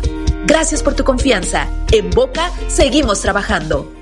¡Ey! ¿Aún no sabes qué vas a comer hoy? Consiente tu hambre en Oxo. Sopa Nissin variedad 64 gramos más una Coca-Cola variedad a solo 32 pesos. Además, sándwich, cuernito, hamburguesa o burrito lonchibón más una Coca-Cola variedad a solo 50 pesos. Oxo, a la vuelta de tu vida. Válido al 13 de marzo. Consulta productos participantes en tienda. Llegó el primer outlet del hogar a Liverpool. Encuentra hasta 40% de descuento en artículos seleccionados y sorprende a tus invitados con nuevos muebles, vajillas y decoración. Renueva tu espacio y prepárate para ser el mejor anfitrión. No te lo puedes perder. Válido del 16 al 29 de febrero. Consulta restricciones. En todo lugar y en todo momento, Liverpool es parte de mi vida. En el Ayuntamiento de Veracruz estamos por iniciar la reconstrucción de las siguientes vialidades. Calle Madre Selva y Calle Orquídeas en dos caminos. Avenida Azteca en Tejería. Avenida 7 en la Valente Díaz y el Circuito Teresa de Jesús en la colonia Dos Ríos. Pedimos a los conductores que tomen previsiones al circular por estas importantes vialidades. Seguimos trabajando incansablemente para mejorar las calles de nuestra ciudad. Pa' ti, pa' todos. Ayuntamiento de Veracruz. XEU 98.1 FM. En XEU 98.1 FM está escuchando el noticiero de la U con Betty Zabaleta.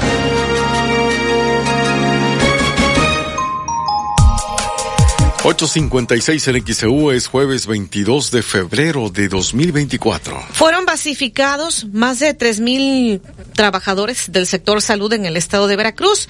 Esto se dio en el World Trade Center en Boca del Río. Ahí estuvo el director del Seguro Social, Zoe Robledo, el gobernador del estado, eh, Cuitláhuac García Jiménez. Que hoy, no lo, no lo tengo que decir, solo volteen a ver a su alrededor este, este salón lleno de gente, de hecho hay muchísima gente allá en el fondo. Y a mí me llena de, emoción, porque es un día en el que a la gente que le dedica su vida a atender a otras personas cuando más lo necesitan, cuando una persona está más vulnerable, que es cuando se ve afectada su salud, pues ahí estamos nosotros los que nos dedicamos a la salud, ahí estamos los doctores, las enfermeras, los enfermeros, y todo el personal paramédico que está atendiendo a una persona vulnerable, que le está dando una mano de consuelo y una mano de cariño. Y ustedes lo hicieron gracias a la vocación, a la vocación que conlleva pues estudiar y dedicarse a esto, porque no tenían otro, no tenían otra, otro motor más que la vocación. 858 en XEU, jueves 22 de febrero. Esto se dijo durante esta ceremonia, este evento para darle la, la base a más de 3.000 trabajadores del sector salud. Y esto que ocurrió, eh, venían a Boca del Río por, pues, por esta ceremonia, por eh, la basificación y lamentablemente se accidentaron cuatro trabajadoras del sector salud. Hoy, antes de, de iniciar, quiero comenzar mandándoles un saludo a compañeras eh, de ustedes que venían de Córdoba, tuvieron un percance en la, en la carretera, eh, pero afortunadamente el IMSS Bienestar tiene un gran director general que es el doctor Calderón Alipi, que además es traumatólogo. Entonces ya las pasó a ver, fueron al, al hospital junto con el, el doctor Lehman de, de, Pemex, pasaron a verlas y, y, están bien, afortunadamente. Por eso les mandamos un saludo a ellas del hospital de Yanga para que nos hagan un enorme favor. Son Elizabeth Castro Reyes, Erika Sánchez Morán, Frida Said Rojas, Mali Citlali Palacios Montalvo, son del hospital de Yanga.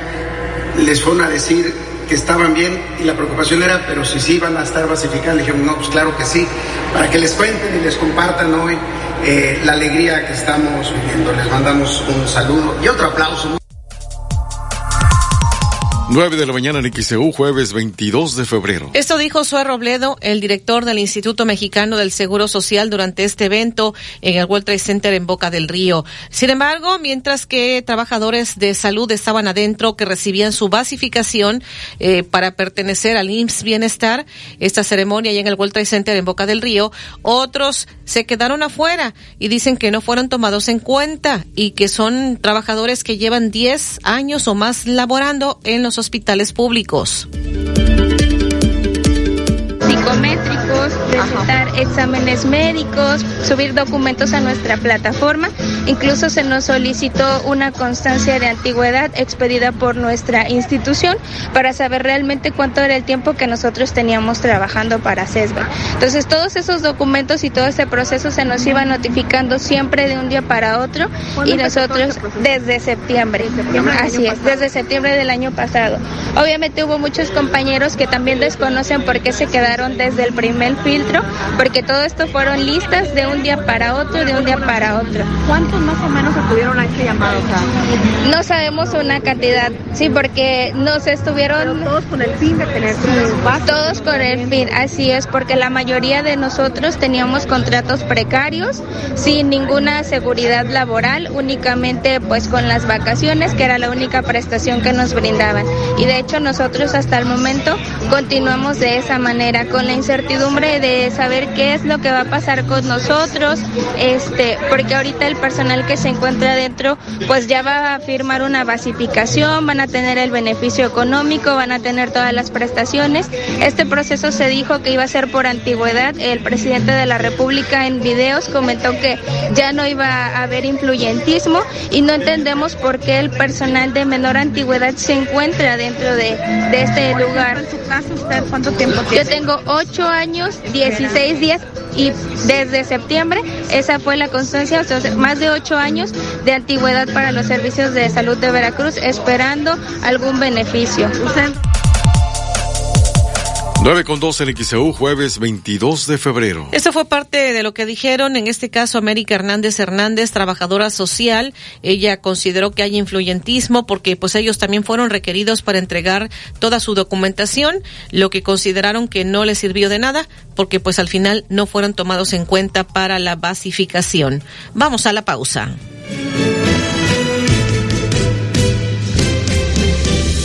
El noticiero de la U.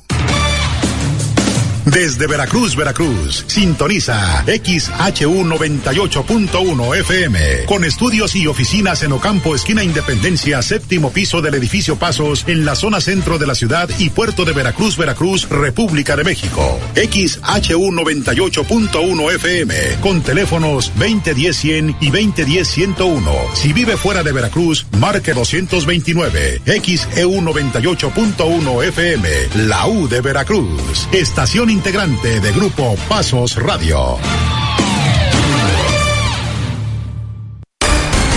En XEU 98.1 FM está escuchando el noticiero de la U con Betty Zabaleta.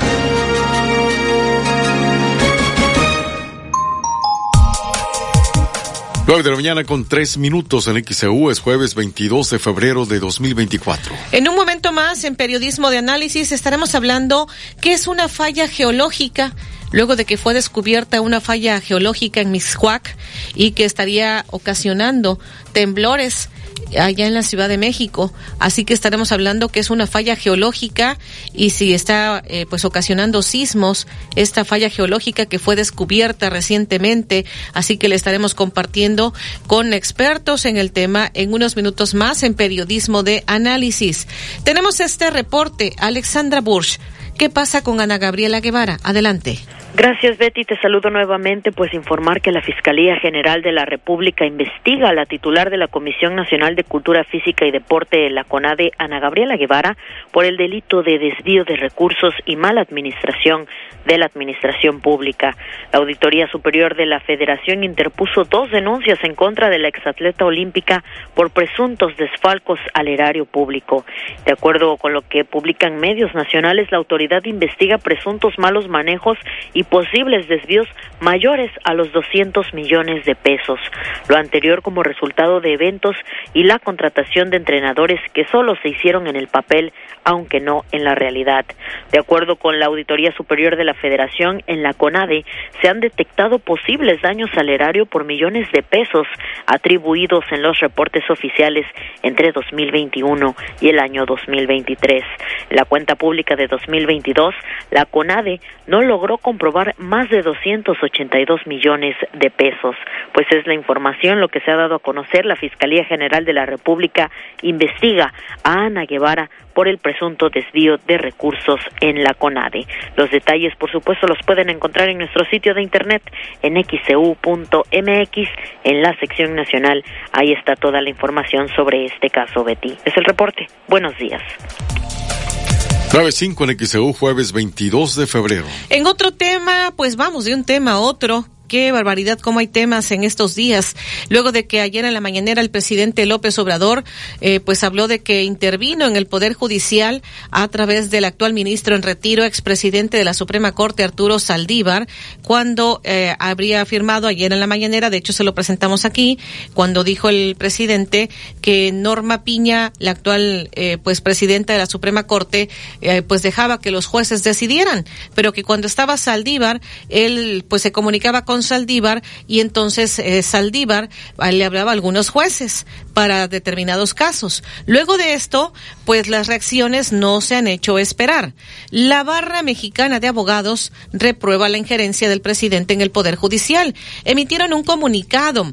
Dice la barra mexicana, Colegio de Abogados, reprueba la injerencia o las injerencias del presidente Andrés Manuel López Obrador hacia el Poder Judicial de la Federación a través del entonces ministro presidente de la Suprema Corte de Justicia, Arturo Saldívar. Las acciones descritas por el presidente en su conferencia implican una intervención directa en procesos judiciales, por lo que constituyen una clara violación a los principios de independencia y autonomía del Poder Judicial de la Federación, los cuales son fundamentales para la democracia y el Estado constitucional de derecho. Reprobamos el conflicto de intereses entre el ministro Arturo Saldívar y el presidente López Obrador, lo cual especialmente durante la gestión del entonces ministro como presidente de la Suprema Corte subraya la ausencia de controles éticos de parte del Ejecutivo Federal y representa un ataque deliberado a la independencia judicial. También reprobamos los ataques en contra de la ministra presidenta Norma Piña, motivados por defender la autonomía del Poder Judicial de la Federación. Dichos ataques distorsionan el debate público y menoscaban el prestigio de nuestras instituciones. La Barra Mexicana y Colegio de Abogados hacen un llamado al presidente de la República para que respete la independencia del Poder Judicial de la Federación y el fortalecimiento de las instituciones que garantizan la justicia y el Estado constitucional de derecho en nuestro país. Instamos a todas las autoridades a actuar con la dignidad del cargo que les fue conferido y que se apeguen a los principios constitucionales que sus cargos demandan. Dice el comunicado, lo he leído de manera textual, el comunicado de la Barra Mexicana y el Colegio de Abogados, este comunicado que han emitido. Pero esta mañana fue entrevistado el exministro presidente de la Suprema Corte de Justicia de la Nación, eh, Arturo Saldívar. Lo entrevistó el periodista Ciro Gómez Leiva. Le comento rápidamente porque pues ya casi tengo que despedirme en el noticiero. Arturo Saldívar dijo que nunca ha hablado ni habló con ningún juez, jueza, magistrado, magistrada para sugerir o instruir sobre algún caso. Luego de que ayer el presidente López Obrador dijera que eh, pues Arturo Saldívar le ayudaba. Aseguró que él siempre, dice Saldívar, que él siempre defendió la autonomía del Poder Judicial y Saldívar dijo que nunca habló o que nunca ha hablado con ningún juez, jueza, magistrado o magistrada para proponerle, sugerirle, insinuarle y mucho menos instruirlos en determinado caso. Esa es la respuesta. Rechazó que durante su presidencia en la Corte hubiera alguna injerencia indebida en el Poder Judicial Federal. Dice, ahí están las sentencias, tengo mi conciencia completamente tranquila, dejé un Poder Judicial fuerte, vigoroso, moderno e independiente. Y también le preguntaron sobre este comunicado de la Barra Mexicana de Abogados que reprobaron pues estas injerencias del Poder Ejecutivo hacia el Poder Judicial y Saldívar dijo que no tienen ninguna autoridad moral porque siempre han defendido a la oligarquía y los intereses de la derecha. Fue lo que les dijo a todos los de la barra mexicana de abogados. Arturo Saldívar les dijo, no tienen ninguna autoridad moral, siempre han defendido la oligarquía y los intereses de la derecha. Bueno, pues así sobre este tema. Prácticamente ya nos despedimos en el noticiero, como le he anticipado, este tema en periodismo de análisis. Estaremos hablando um, qué es una falla geológica y cómo es que se dan los sismos y lo que está ocurriendo allá en la Ciudad de México, le estaremos compartiendo enseguida. Periodismo de análisis.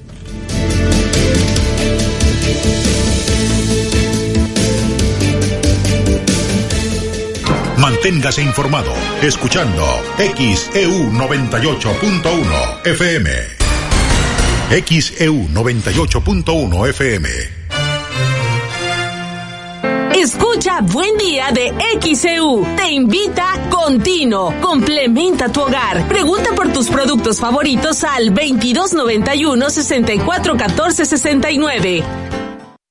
¿Buscas un departamento en Boca del Río? Conoce Agua Dulce 485 en La Tampiquera. Amplios departamentos desde 1.895.000 pesos con una o dos recámaras con o sin balcón. Desde 85 metros cuadrados de libertad. Comunícate ahora. 229-989-0242. 229-989-0242. O al WhatsApp 229-509-7181. 229-509-7181. Agua Dulce 485. Fraccionamiento La Tampiquera en Boca del Río.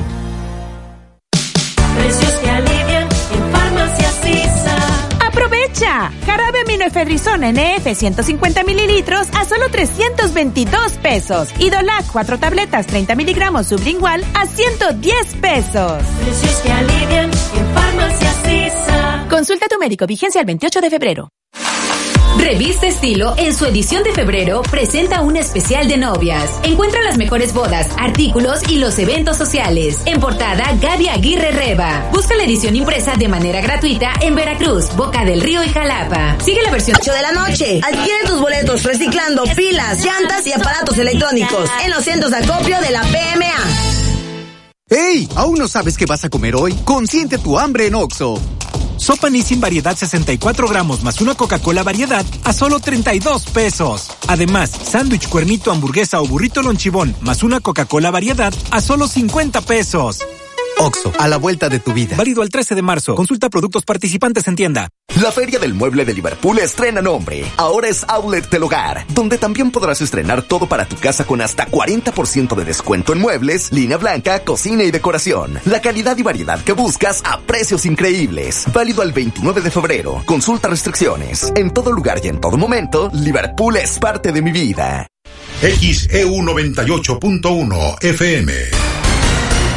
XEU Noticias 98.1 FM presenta Periodismo de Análisis con la periodista Betty Zabaleta. Muy buenos días. Saludo a la audiencia de XEU Periodismo de Análisis. En este día que es jueves, estamos a 22 de febrero del 2024, que es una falla geológica. Eh, pues estaremos hablando de lo que han descubierto en Mixcoac y que estaría provocando sismos. Así que le estaremos compartiendo porque eh, pues en los últimos tres meses se han registrado más de una veintena de microsismos en la Ciudad de México. Han tenido epicentros en las alcaldías Álvaro Obregón, Benito Juárez, Magdalena Contreras y podrían estarse generando pues a poca profundidad en lo que han considerado que es una falla geológica recién descubierta por investigadores de la UNAM en la zona de Plateros Mixcoac. De acuerdo con expertos del Instituto de Ingeniería de la Universidad Nacional Autónoma de México, esta falla se habría reactivado recientemente, pues debido a la acumulación de tensión en la región, al hundimiento del Valle de México y a la recarga de acuífero en la Sierra de las Cruces, que alimentan la zona metropolitana. De acuerdo con el Servicio Sismológico Nacional, los microsismos que se han registrado en dicha zona de la Ciudad de México han tenido una profundidad menor a 1.4 kilómetros. Sus magnitudes han oscilado entre 1.1, 3.2 y de acuerdo con los especialistas de la UNAM, esta falla geológica detectada eh, gracias a una grieta, pues comienza al poniente del anillo periférico, cruza la avenida Revolución y finaliza pasando la avenida Río Mixcoac. Bueno, pues esto es lo que está ocurriendo. Acá nos han preguntado si en el estado de Veracruz hay alguna falla geológica que haya sido descubierta. Estaremos preguntando en este programa pero bueno, vamos a escuchar en un primer momento esta entrevista que hemos realizado previamente con Alejandro Vargas Colorado, investigador del Instituto de Ingeniería de la Universidad Veracruzana, miembro del Cuerpo Académico del Comportamiento de Suelos y Vulnerabilidad Estructural. Escuchemos lo que dijo eh, Alejandro Vargas Colorado. Hola, ¿qué tal? Muy buenos días a todo tu, tele, tu auditorio. Sí, mira, una falla geológica no es más que una discontinuidad en la corteza terrestre. Es decir, es una grieta que se presenta en la corteza. Pueden tener diferentes orígenes. Las más comunes son las que se originan por los movimientos de las placas tectónicas. Una falla geológica muy famosa es la falla de San Andrés ¿sí? Sin embargo, también pueden presentarse estas dentro de las propias placas por movimientos internos de las mismas. Como nuestras placas eh, tectónicas están flotando sobre el magma, ese, ese, esa flotación y ese movimiento es continuo, entonces provocan que se deformen. Y esas deformaciones algunas veces provocan que se rompa esa superficie de la placa. Y a eso se le llama falla geológica. Los geofísicos y los geólogos dicen que una falla geológica está activa si al menos en los últimos 10.000 o incluso hay algunos que dicen en, en, si eh, en los últimos 100.000 años se ha presentado un sismo ahí, la falla está activa. Obviamente eso pues solamente lo pueden eh, los especialistas eh, ubicar observando precisamente los movimientos de las placas o a veces es visible si está rota o no esa placa.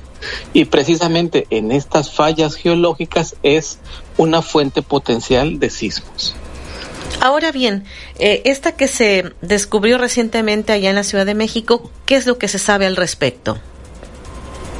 Lo que yo he entendido es que hay una serie de fallas debajo de la, de las, del suelo de, la Ciudad de México, las cuales han estado activándose eh, actualmente.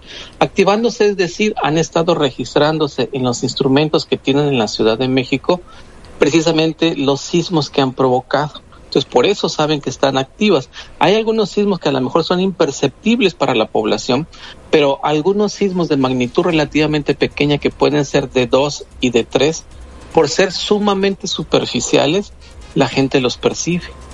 Y es muy probable que, este, que estos sismos se sigan originando hasta que la falla se estabilice. Podría ser en algunas eh, semanas, días, meses o años incluso, o décadas. ¿Qué tan peligroso es todo esto, una falla geológica? Este, ¿Qué nos dice al respecto? Pues eso lo tienen que determinar precisamente los especialistas, tienen que analizarlo tienen que verificar, eh, identificar bien en dónde está, cuál es su mecanismo de ruptura y cuál es el potencial que tiene para liberar energía.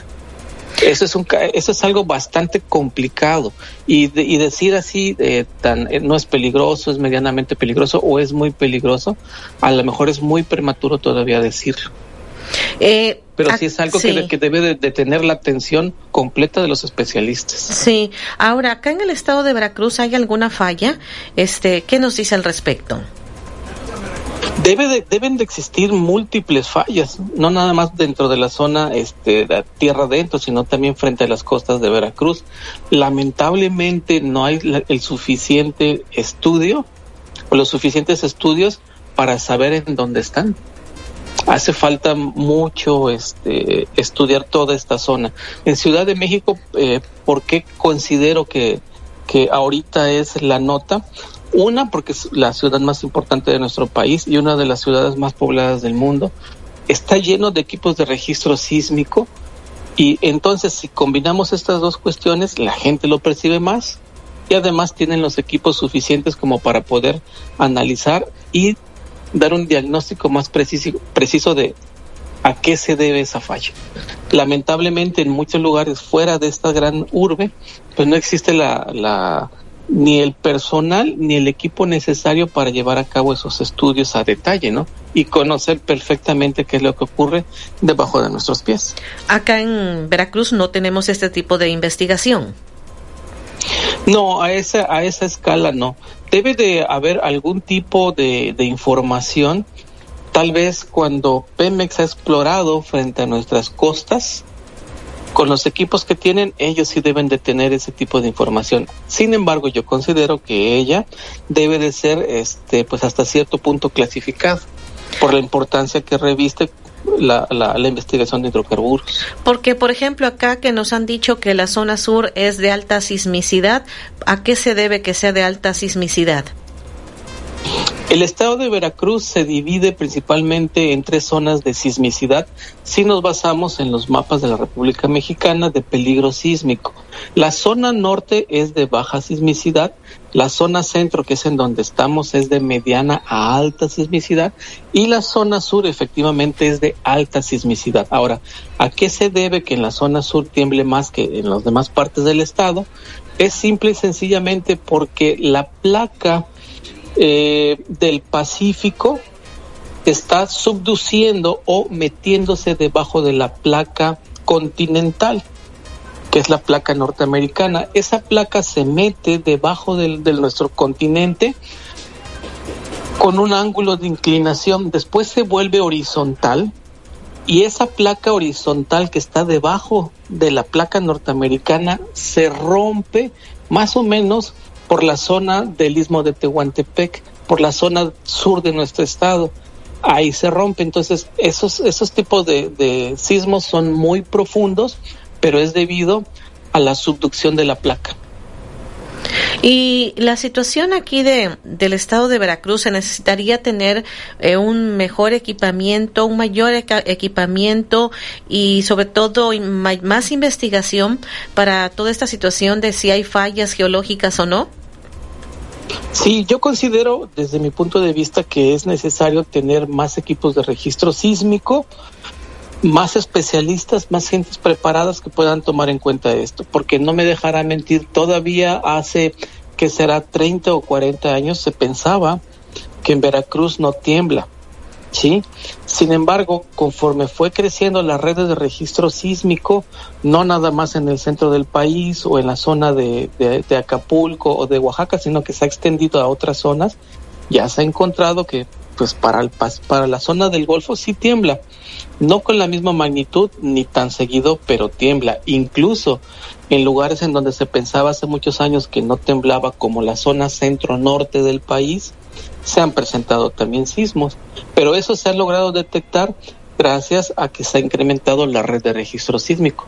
Porque muchas veces estos sismos son de magnitudes pequeñas que pasan imperceptibles para la mayoría de la población, pero los equipos sí lo registran. ¿Una, ¿Una falla geológica puede surgir en cualquier lugar del territorio? En teoría sí, en cualquier zona puede surgir, nada más que aquí preferiblemente se presentan en aquellas zonas donde se ha detectado un mayor movimiento de las placas o plegamiento de las placas. Son zonas en donde la misma roca ya tiene esfuerzos muy grandes concentrados hasta que llega el momento que estos esfuerzos son mayores a la resistencia de la roca y se rompe. Esa es una forma en la que se presentan estos sismos. Y como le comentaba, de acuerdo con los geofísicos, una falla este, geológica está activa si al menos de, eh, en unos 10.000 o hasta 100.000 años se ha presentado un sismo. Con un sismo que se haya presentado en ese lapso, basta para que se considere que está activa, es decir, es potencialmente probable que se presente otra. ¿Cuándo? No tenemos idea, ni de la magnitud. Para eso se requieren estudios muy especializados para saber qué capacidad de energía se puede eh, desplegar en esa zona si es que se rompe la roca. Muy bien, para quienes nos están escuchando, por ejemplo, porque tenemos gente que, que nos sigue allá en la Ciudad de México o gente que aquí en Veracruz tiene pues familiares en la Ciudad de México y cuando se está hablando de eh, que han descubierto esta falla geológica ahí en Miscuac, pues obviamente se preocupan. ¿Qué se le puede decir eh, con respecto a esto? Yo lo que les recomendaría es que estén atentos únicamente y presten atención a todos los comunicados oficiales. Lamentablemente, ante este tipo de eventos, pues siempre surgen notas falsas que intentan alarmar a la población. La recomendación es siempre estar atento a los comunicados oficiales. Yo sé que hay especialistas tanto de UNAM como de Politécnico que son de los mejores del país que están trabajando en estudiar qué está pasando. Y en cuanto ellos, ellos, este grupo tenga una respuesta más adecuada, más puntual, seguramente la darán a conocer. 9 con 25 en XEU, jueves 22 de febrero. Ahí parte de lo que nos dijo en esta entrevista para XEU Periodismo de Análisis Alejandro Vargas Colorado, investigador del Instituto de Ingeniería de la Universidad Veracruzana, miembro del Cuerpo Académico del Comportamiento de Suelos y Vulnerabilidad Estructural. En esta entrevista vamos a ir a la pausa. Por cierto, que en la mañanera de este día al presidente le preguntaron sobre estos microsismos que se están presentando en la Ciudad de México y en donde están reportando daños a casas allá en la Ciudad de México. Le estaré presentando lo que ha dicho el presidente en la mañanera de este día. Vamos a la pausa y también tendremos a algunos otros invitados en este programa Periodismo de Análisis, hablando de qué es una falla geológica, como lo que han descubierto en la Ciudad de México, que está ocasionando el 25 de febrero para registrarse en votoextranjero.ine.mx. Mi INE es mi voz en México. INE. La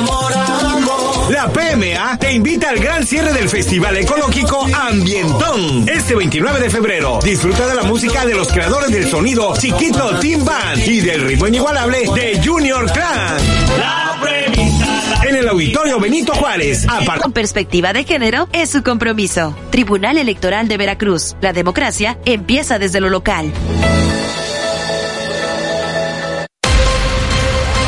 XHU98.1 FM, en la zona centro de la ciudad y puerto de Veracruz, Veracruz, República de México, la U de Veracruz.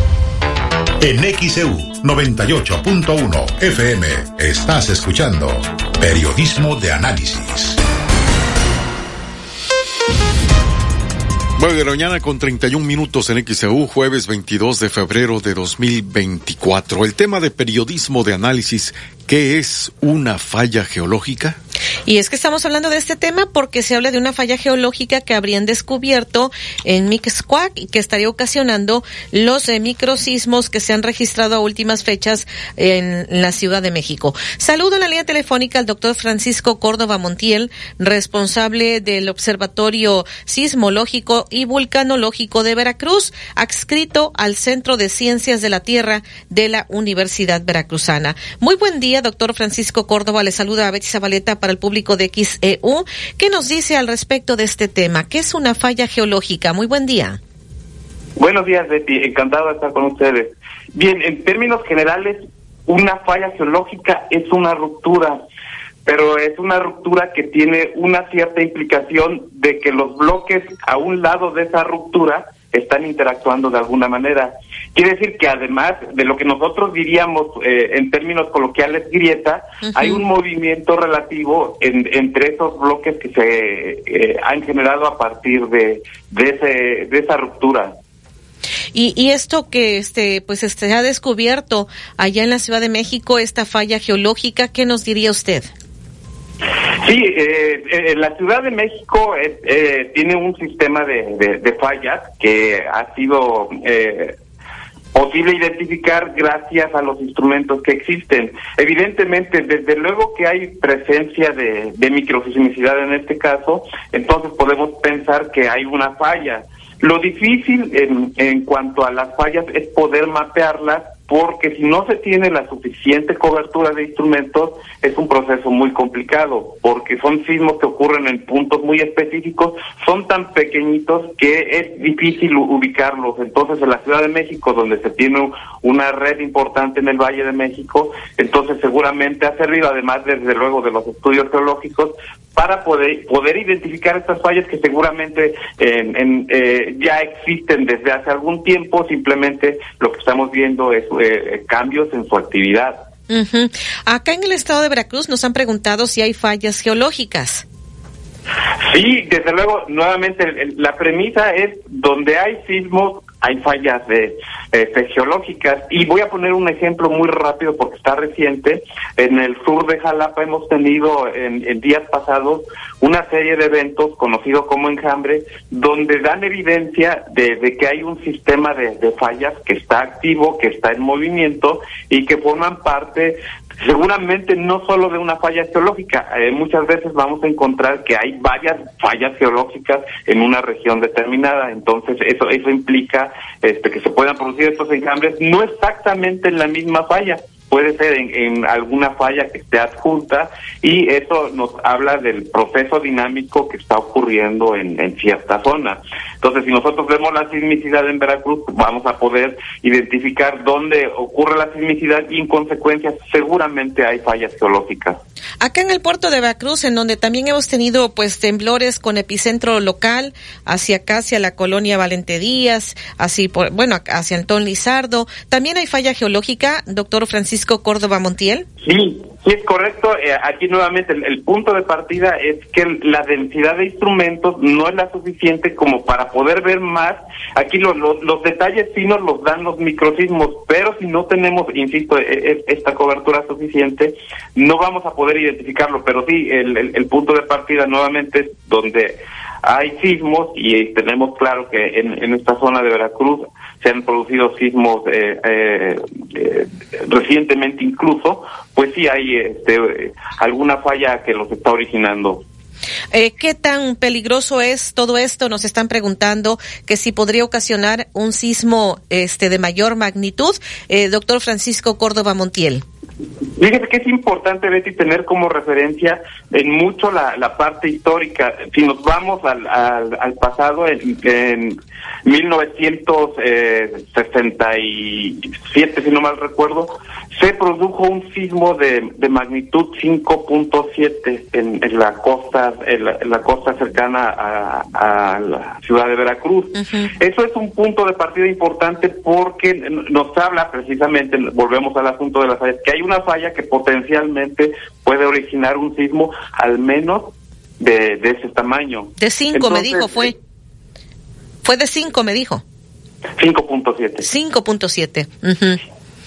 Eh, 5.7. Entonces, sí hemos visto, eh, gracias a que tenemos una red más eh, más densa que en aquellos tiempos, eh, que hay sismicidad en, en, eh, en, la cercanía del estado de Veracruz. Entonces, es un punto importante por monitorear, no nada más por la actividad que se evidencia, sino porque es un centro poblacional de alta relevancia en, en la región.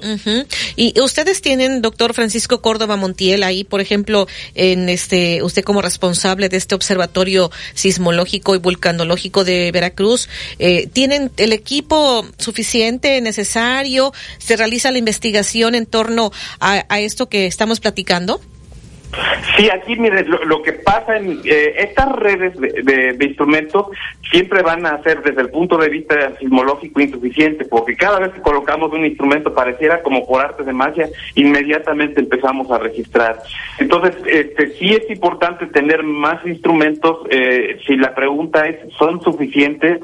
Yo le podría contestar, no, hace falta tener más instrumentos. Afortunadamente, en, en la misma Universidad Veracruzana, en el caso de Veracruz, está el Instituto de ingeniería, ellos también tienen algunos instrumentos y están muy pendientes de, de este tipo de, eventos. Pero en lo general, eh, dado que ya tenemos una visión más amplia, más, más detallada de la sismicidad en Veracruz, gracias a que desde 2014 opera la red sísmica de, banda ancha de Veracruz con eh, el apoyo del Servicio Sismológico Nacional y la Secretaría de Protección Civil. Entonces, ya tenemos una idea más clara de aquellos puntos donde ahora deberíamos poner particular atención desde luego, Jalapa en la zona sur es importante por el sismo de 1920.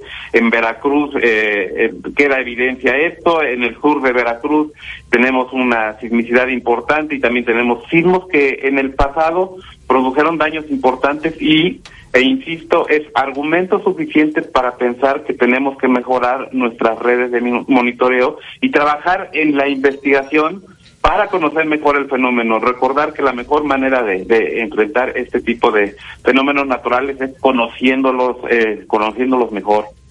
¿Qué tipo de equipo es el que se necesita, este, que pudiera haber más? Eh, ¿Qué nos dice? ¿Sismógrafos o qué tipo de equipo?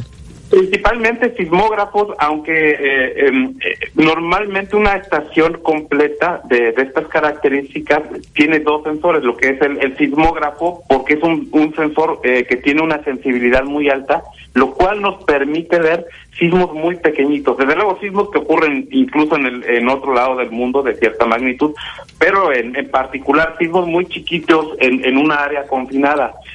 Acompañados con estos aparatos también existen los acelerógrafos. Los acelerógrafos son instrumentos que miden el, la aceleración del, del movimiento del suelo cuando se origina un sismo y tienen la particular ventaja de que si el sismo es muy cercano, eh, de, repente, si un equipo es demasiado sensible, puede saturar su respuesta. En el acelerómetro eso no ocurre y por lo tanto eh, esos dos instrumentos normalmente trabajan en equipo. Cuando uno es, rebasado, el otro el otro responde fielmente a los registros que se requieren según el tipo de evento que se haya originado. ¿Son caros estos equipos, doctor Francisco Córdoba? Y son caros, eh, sí son caros y de, de hecho eh, se hacen esfuerzos y desde luego hay eh, costos a diferentes escalas, pero también se están haciendo esfuerzos en la implementación porque realmente deberíamos tener muchos de, estos equipos, por ejemplo los acelerómetros, tenemos todos instalados uno en, en nuestro dispositivo móvil, pues habría que trabajar en, en, en algún caso en el desarrollo tecnológico para contar con redes densas y cuando sea factible y también las condiciones así lo, lo demanden, bueno, tendríamos que pensar en, equipos muy sofisticados con eh, respuestas de, de muy alta sensibilidad. Me preguntan acá, doctor Francisco Córdoba, de lo que usted dijo, dice, ¿dónde está ubicada esa red de monitoreo de los sismos en Veracruz? ¿Dónde está? Nos pregunta la señora Ramírez. Sí, es una, es una buena pregunta. Nada más quiero que imaginen un poquito la forma del estado de Veracruz. Es un poquito complicada, pero tiene una cierta ventaja porque si nosotros colocamos instrumentos eh, bien colocados a lo largo de, de los casi 700 kilómetros, bueno, son un poquito más de 700 kilómetros de, de longitud que tiene el, estado de Veracruz. La estación, me voy en orden rápidamente, la, la que está más al norte se ubica en el municipio de Tempoal, la que le continúa en, en Cosquihui, eh, a continuación cerca de Coatepec eh, eh, tenemos otra más, en Playa Vicente, eh, Perla de San Martín en, Catemaco y finalmente en el Uspanapa. Recordar que además de estas seis estaciones de, banda ancha, el servicio sismológico tiene estratégicamente colocadas otras dos desde eh, hace más de 20 años en, en Laguna Verde y en Tuzandépetl, muy cerca de Coatzacoalcos. Entonces, aquí de lo que se trata es que esta red de Veracruz trabaja de manera complementaria, digámoslo así, en equipo con la, las estaciones del Servicio Sismológico que están en Veracruz, pero que también están en, en los estados adyacentes, de tal manera que podemos tener un monitoreo más, más eficiente. Muy bien, pues eh, ya casi para concluir eh, con pues, esta entrevista, el doctor Francisco Córdoba Montiel, para pues la gente que tiene familia allá en la Ciudad de México, eh, pues también que nos siguen a través de XCO en Internet precisamente, en nuestra aplicación móvil, pues qué le podemos decir ante esta situación de esta falla geológica que ha sido descubierta y por acá rápidamente con esta pregunta que nos hacen estaría concluyendo la entrevista con usted. Dice, en la Ciudad de México eh, puede existir la posibilidad de que la Tierra se separe en esa parte donde está la falla geológica, es lo que preguntan. Y pues, ¿qué nos dice doctor Francisco Córdoba Montiel? Y aquí lo que tenemos que poner atención, primero, eh, en cuanto a los comunicados, eh, recurrir a las instancias oficiales, que en este caso es el Servicio Sismológico Nacional y el Instituto de, Ingeniería de, la UNAM. Ellos tienen información de, de, primera mano y completamente oportuna. El, el escenario eh, no es tan grande. Imaginar que estos son sismos muy, muy pequeñitos. Microsismos, ¿no? Exactamente, y el tamaño de los eh, microsismos, el, tamaño, me, refiero a la magnitud, nos da idea, así muy en lo general, de, realmente es un poquito más complejo que eso, de que también estamos hablando de una falla no tan grande. Eh, entonces, eh, aquí es, es pensar en, en, los dos sentidos. Un sismo eh, pequeñito es originado por una falla pequeña. Eh, un sismo grande eh, implica un proceso, eh, una falla geológica más, más, bastante más grande. Y quiero poner como, como ejemplo cuando todos escuchamos el, caso de la falla de San Andrés, que tiene 1.300 kilómetros de longitud, imaginemos el tamaño del sismo que puede originar una falla de ese tamaño. Obviamente en la Ciudad de México estamos hablando de, de, fallas pequeñas, pero es, es importantísimo estudiar, pero el escenario no es en en esa proporción de, insisto, son, son fallas pequeñas y lo que sí vamos a, a estar viendo es ese tipo de, de actividad, pues de manera más o menos frecuente. Acá nos comparte Héctor Ramírez, dice, recuerdo que en 1967, eh, un sábado creo de abril, minutos antes de las nueve de la mañana, hubo en Veracruz un sismo fuerte y de por lo menos un minuto de duración. El reporte fue de una falla geológica cerca de Alvarado, es lo que nos comparte. ¿Algún comentario, doctor?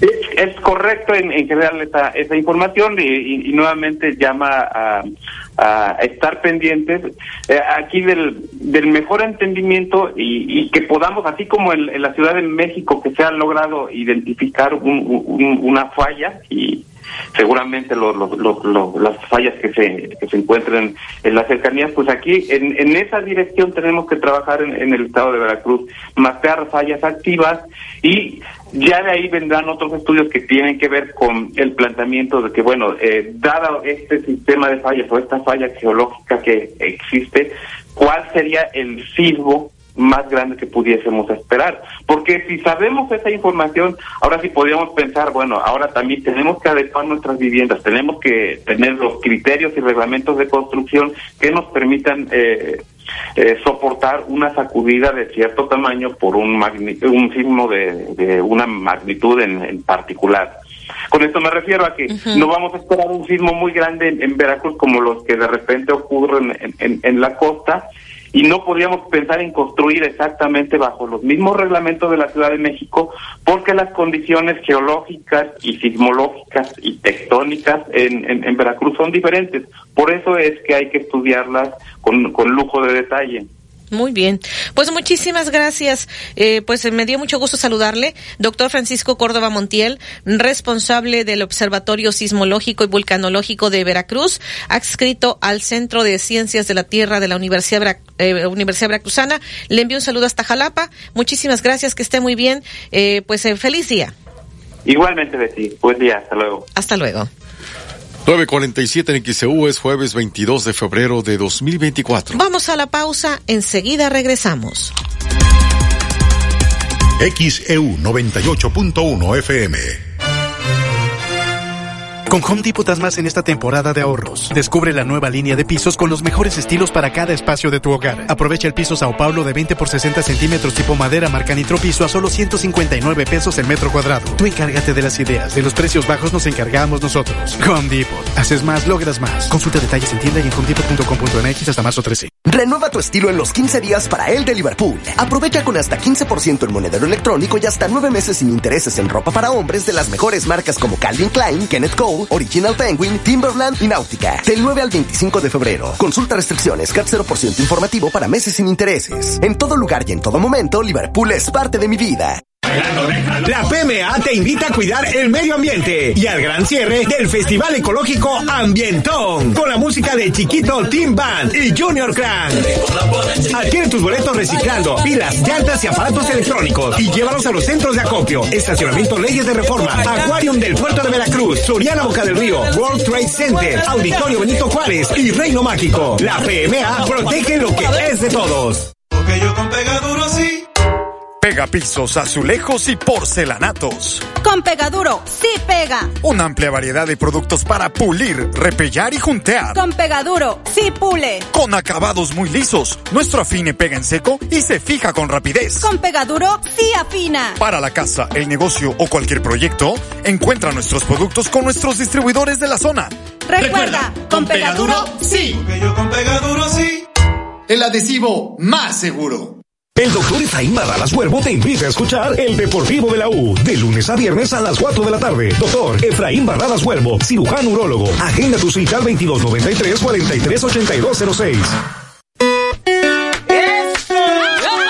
De noche cubana y sábado rumbero en la cantinita de Lara. De Santiago de Cuba, Morena Son. Y todo el sabor de la fórmula del son. Sembradores del son. Tentación de María. Esencia latina y J Salsa Band. La cantinita de Lara. El lugar de moda en Veracruz. En Oxo queremos que ahorres tiempo y dinero. Compra suavizante en sueño, limpiador Pinol variedad de aromas o Cloralex variedad a solo 21 pesos.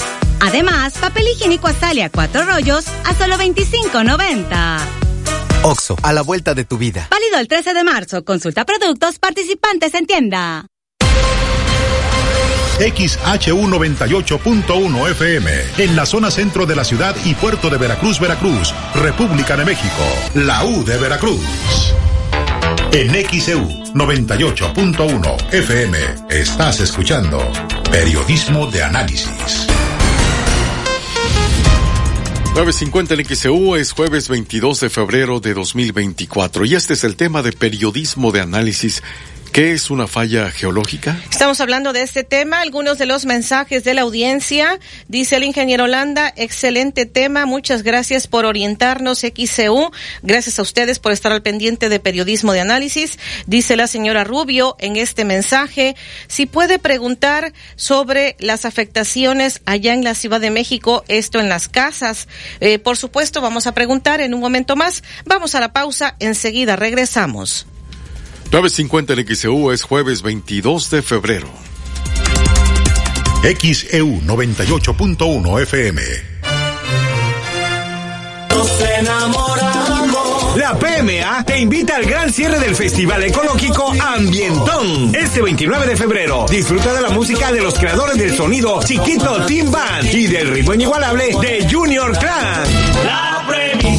En el Auditorio Benito Juárez, a partir de las 8 de la noche. Adquiere tus boletos reciclando pilas, llantas y aparatos electrónicos en los centros de acopio de la PMA.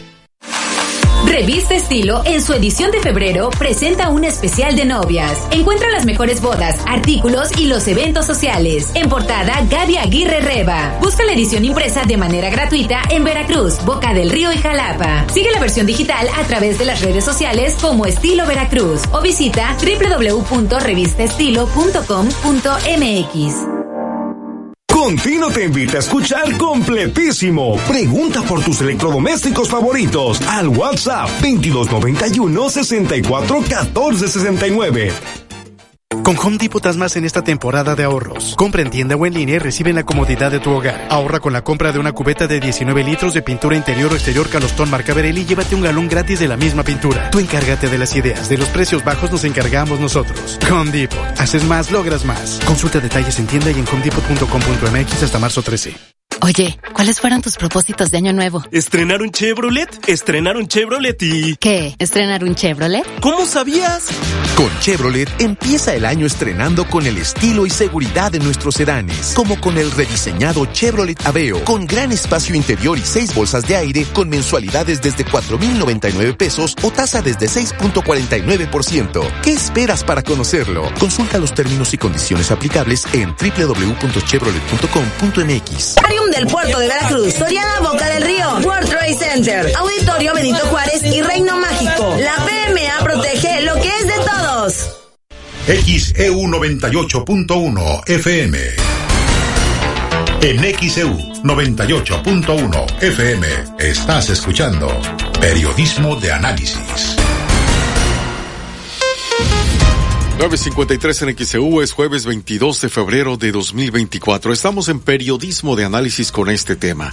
¿Qué es una falla geológica? Saludo en la línea telefónica a Víctor Hugo Espíndola del el Servicio Sismológico Nacional. Eh, Víctor Hugo, muy buen día. Le saluda Betsy Zabaleta para el público de XEU Periodismo de Análisis. ¿Qué nos dice sobre esta eh, falla geológica que nos dicen han eh, pues descubierto en Mixcoac, allá en la Ciudad de México? Muy buen día. ¿Qué es una falla geológica? Muy buen día, un saludo a todos. Mire, eh, eh, una, una falla, lo que se le llama una falla geológica es un rompimiento dentro de la corteza. Si estamos hablando en términos de tectónica, es el rompimiento de, de en algún lugar de la corteza terrestre.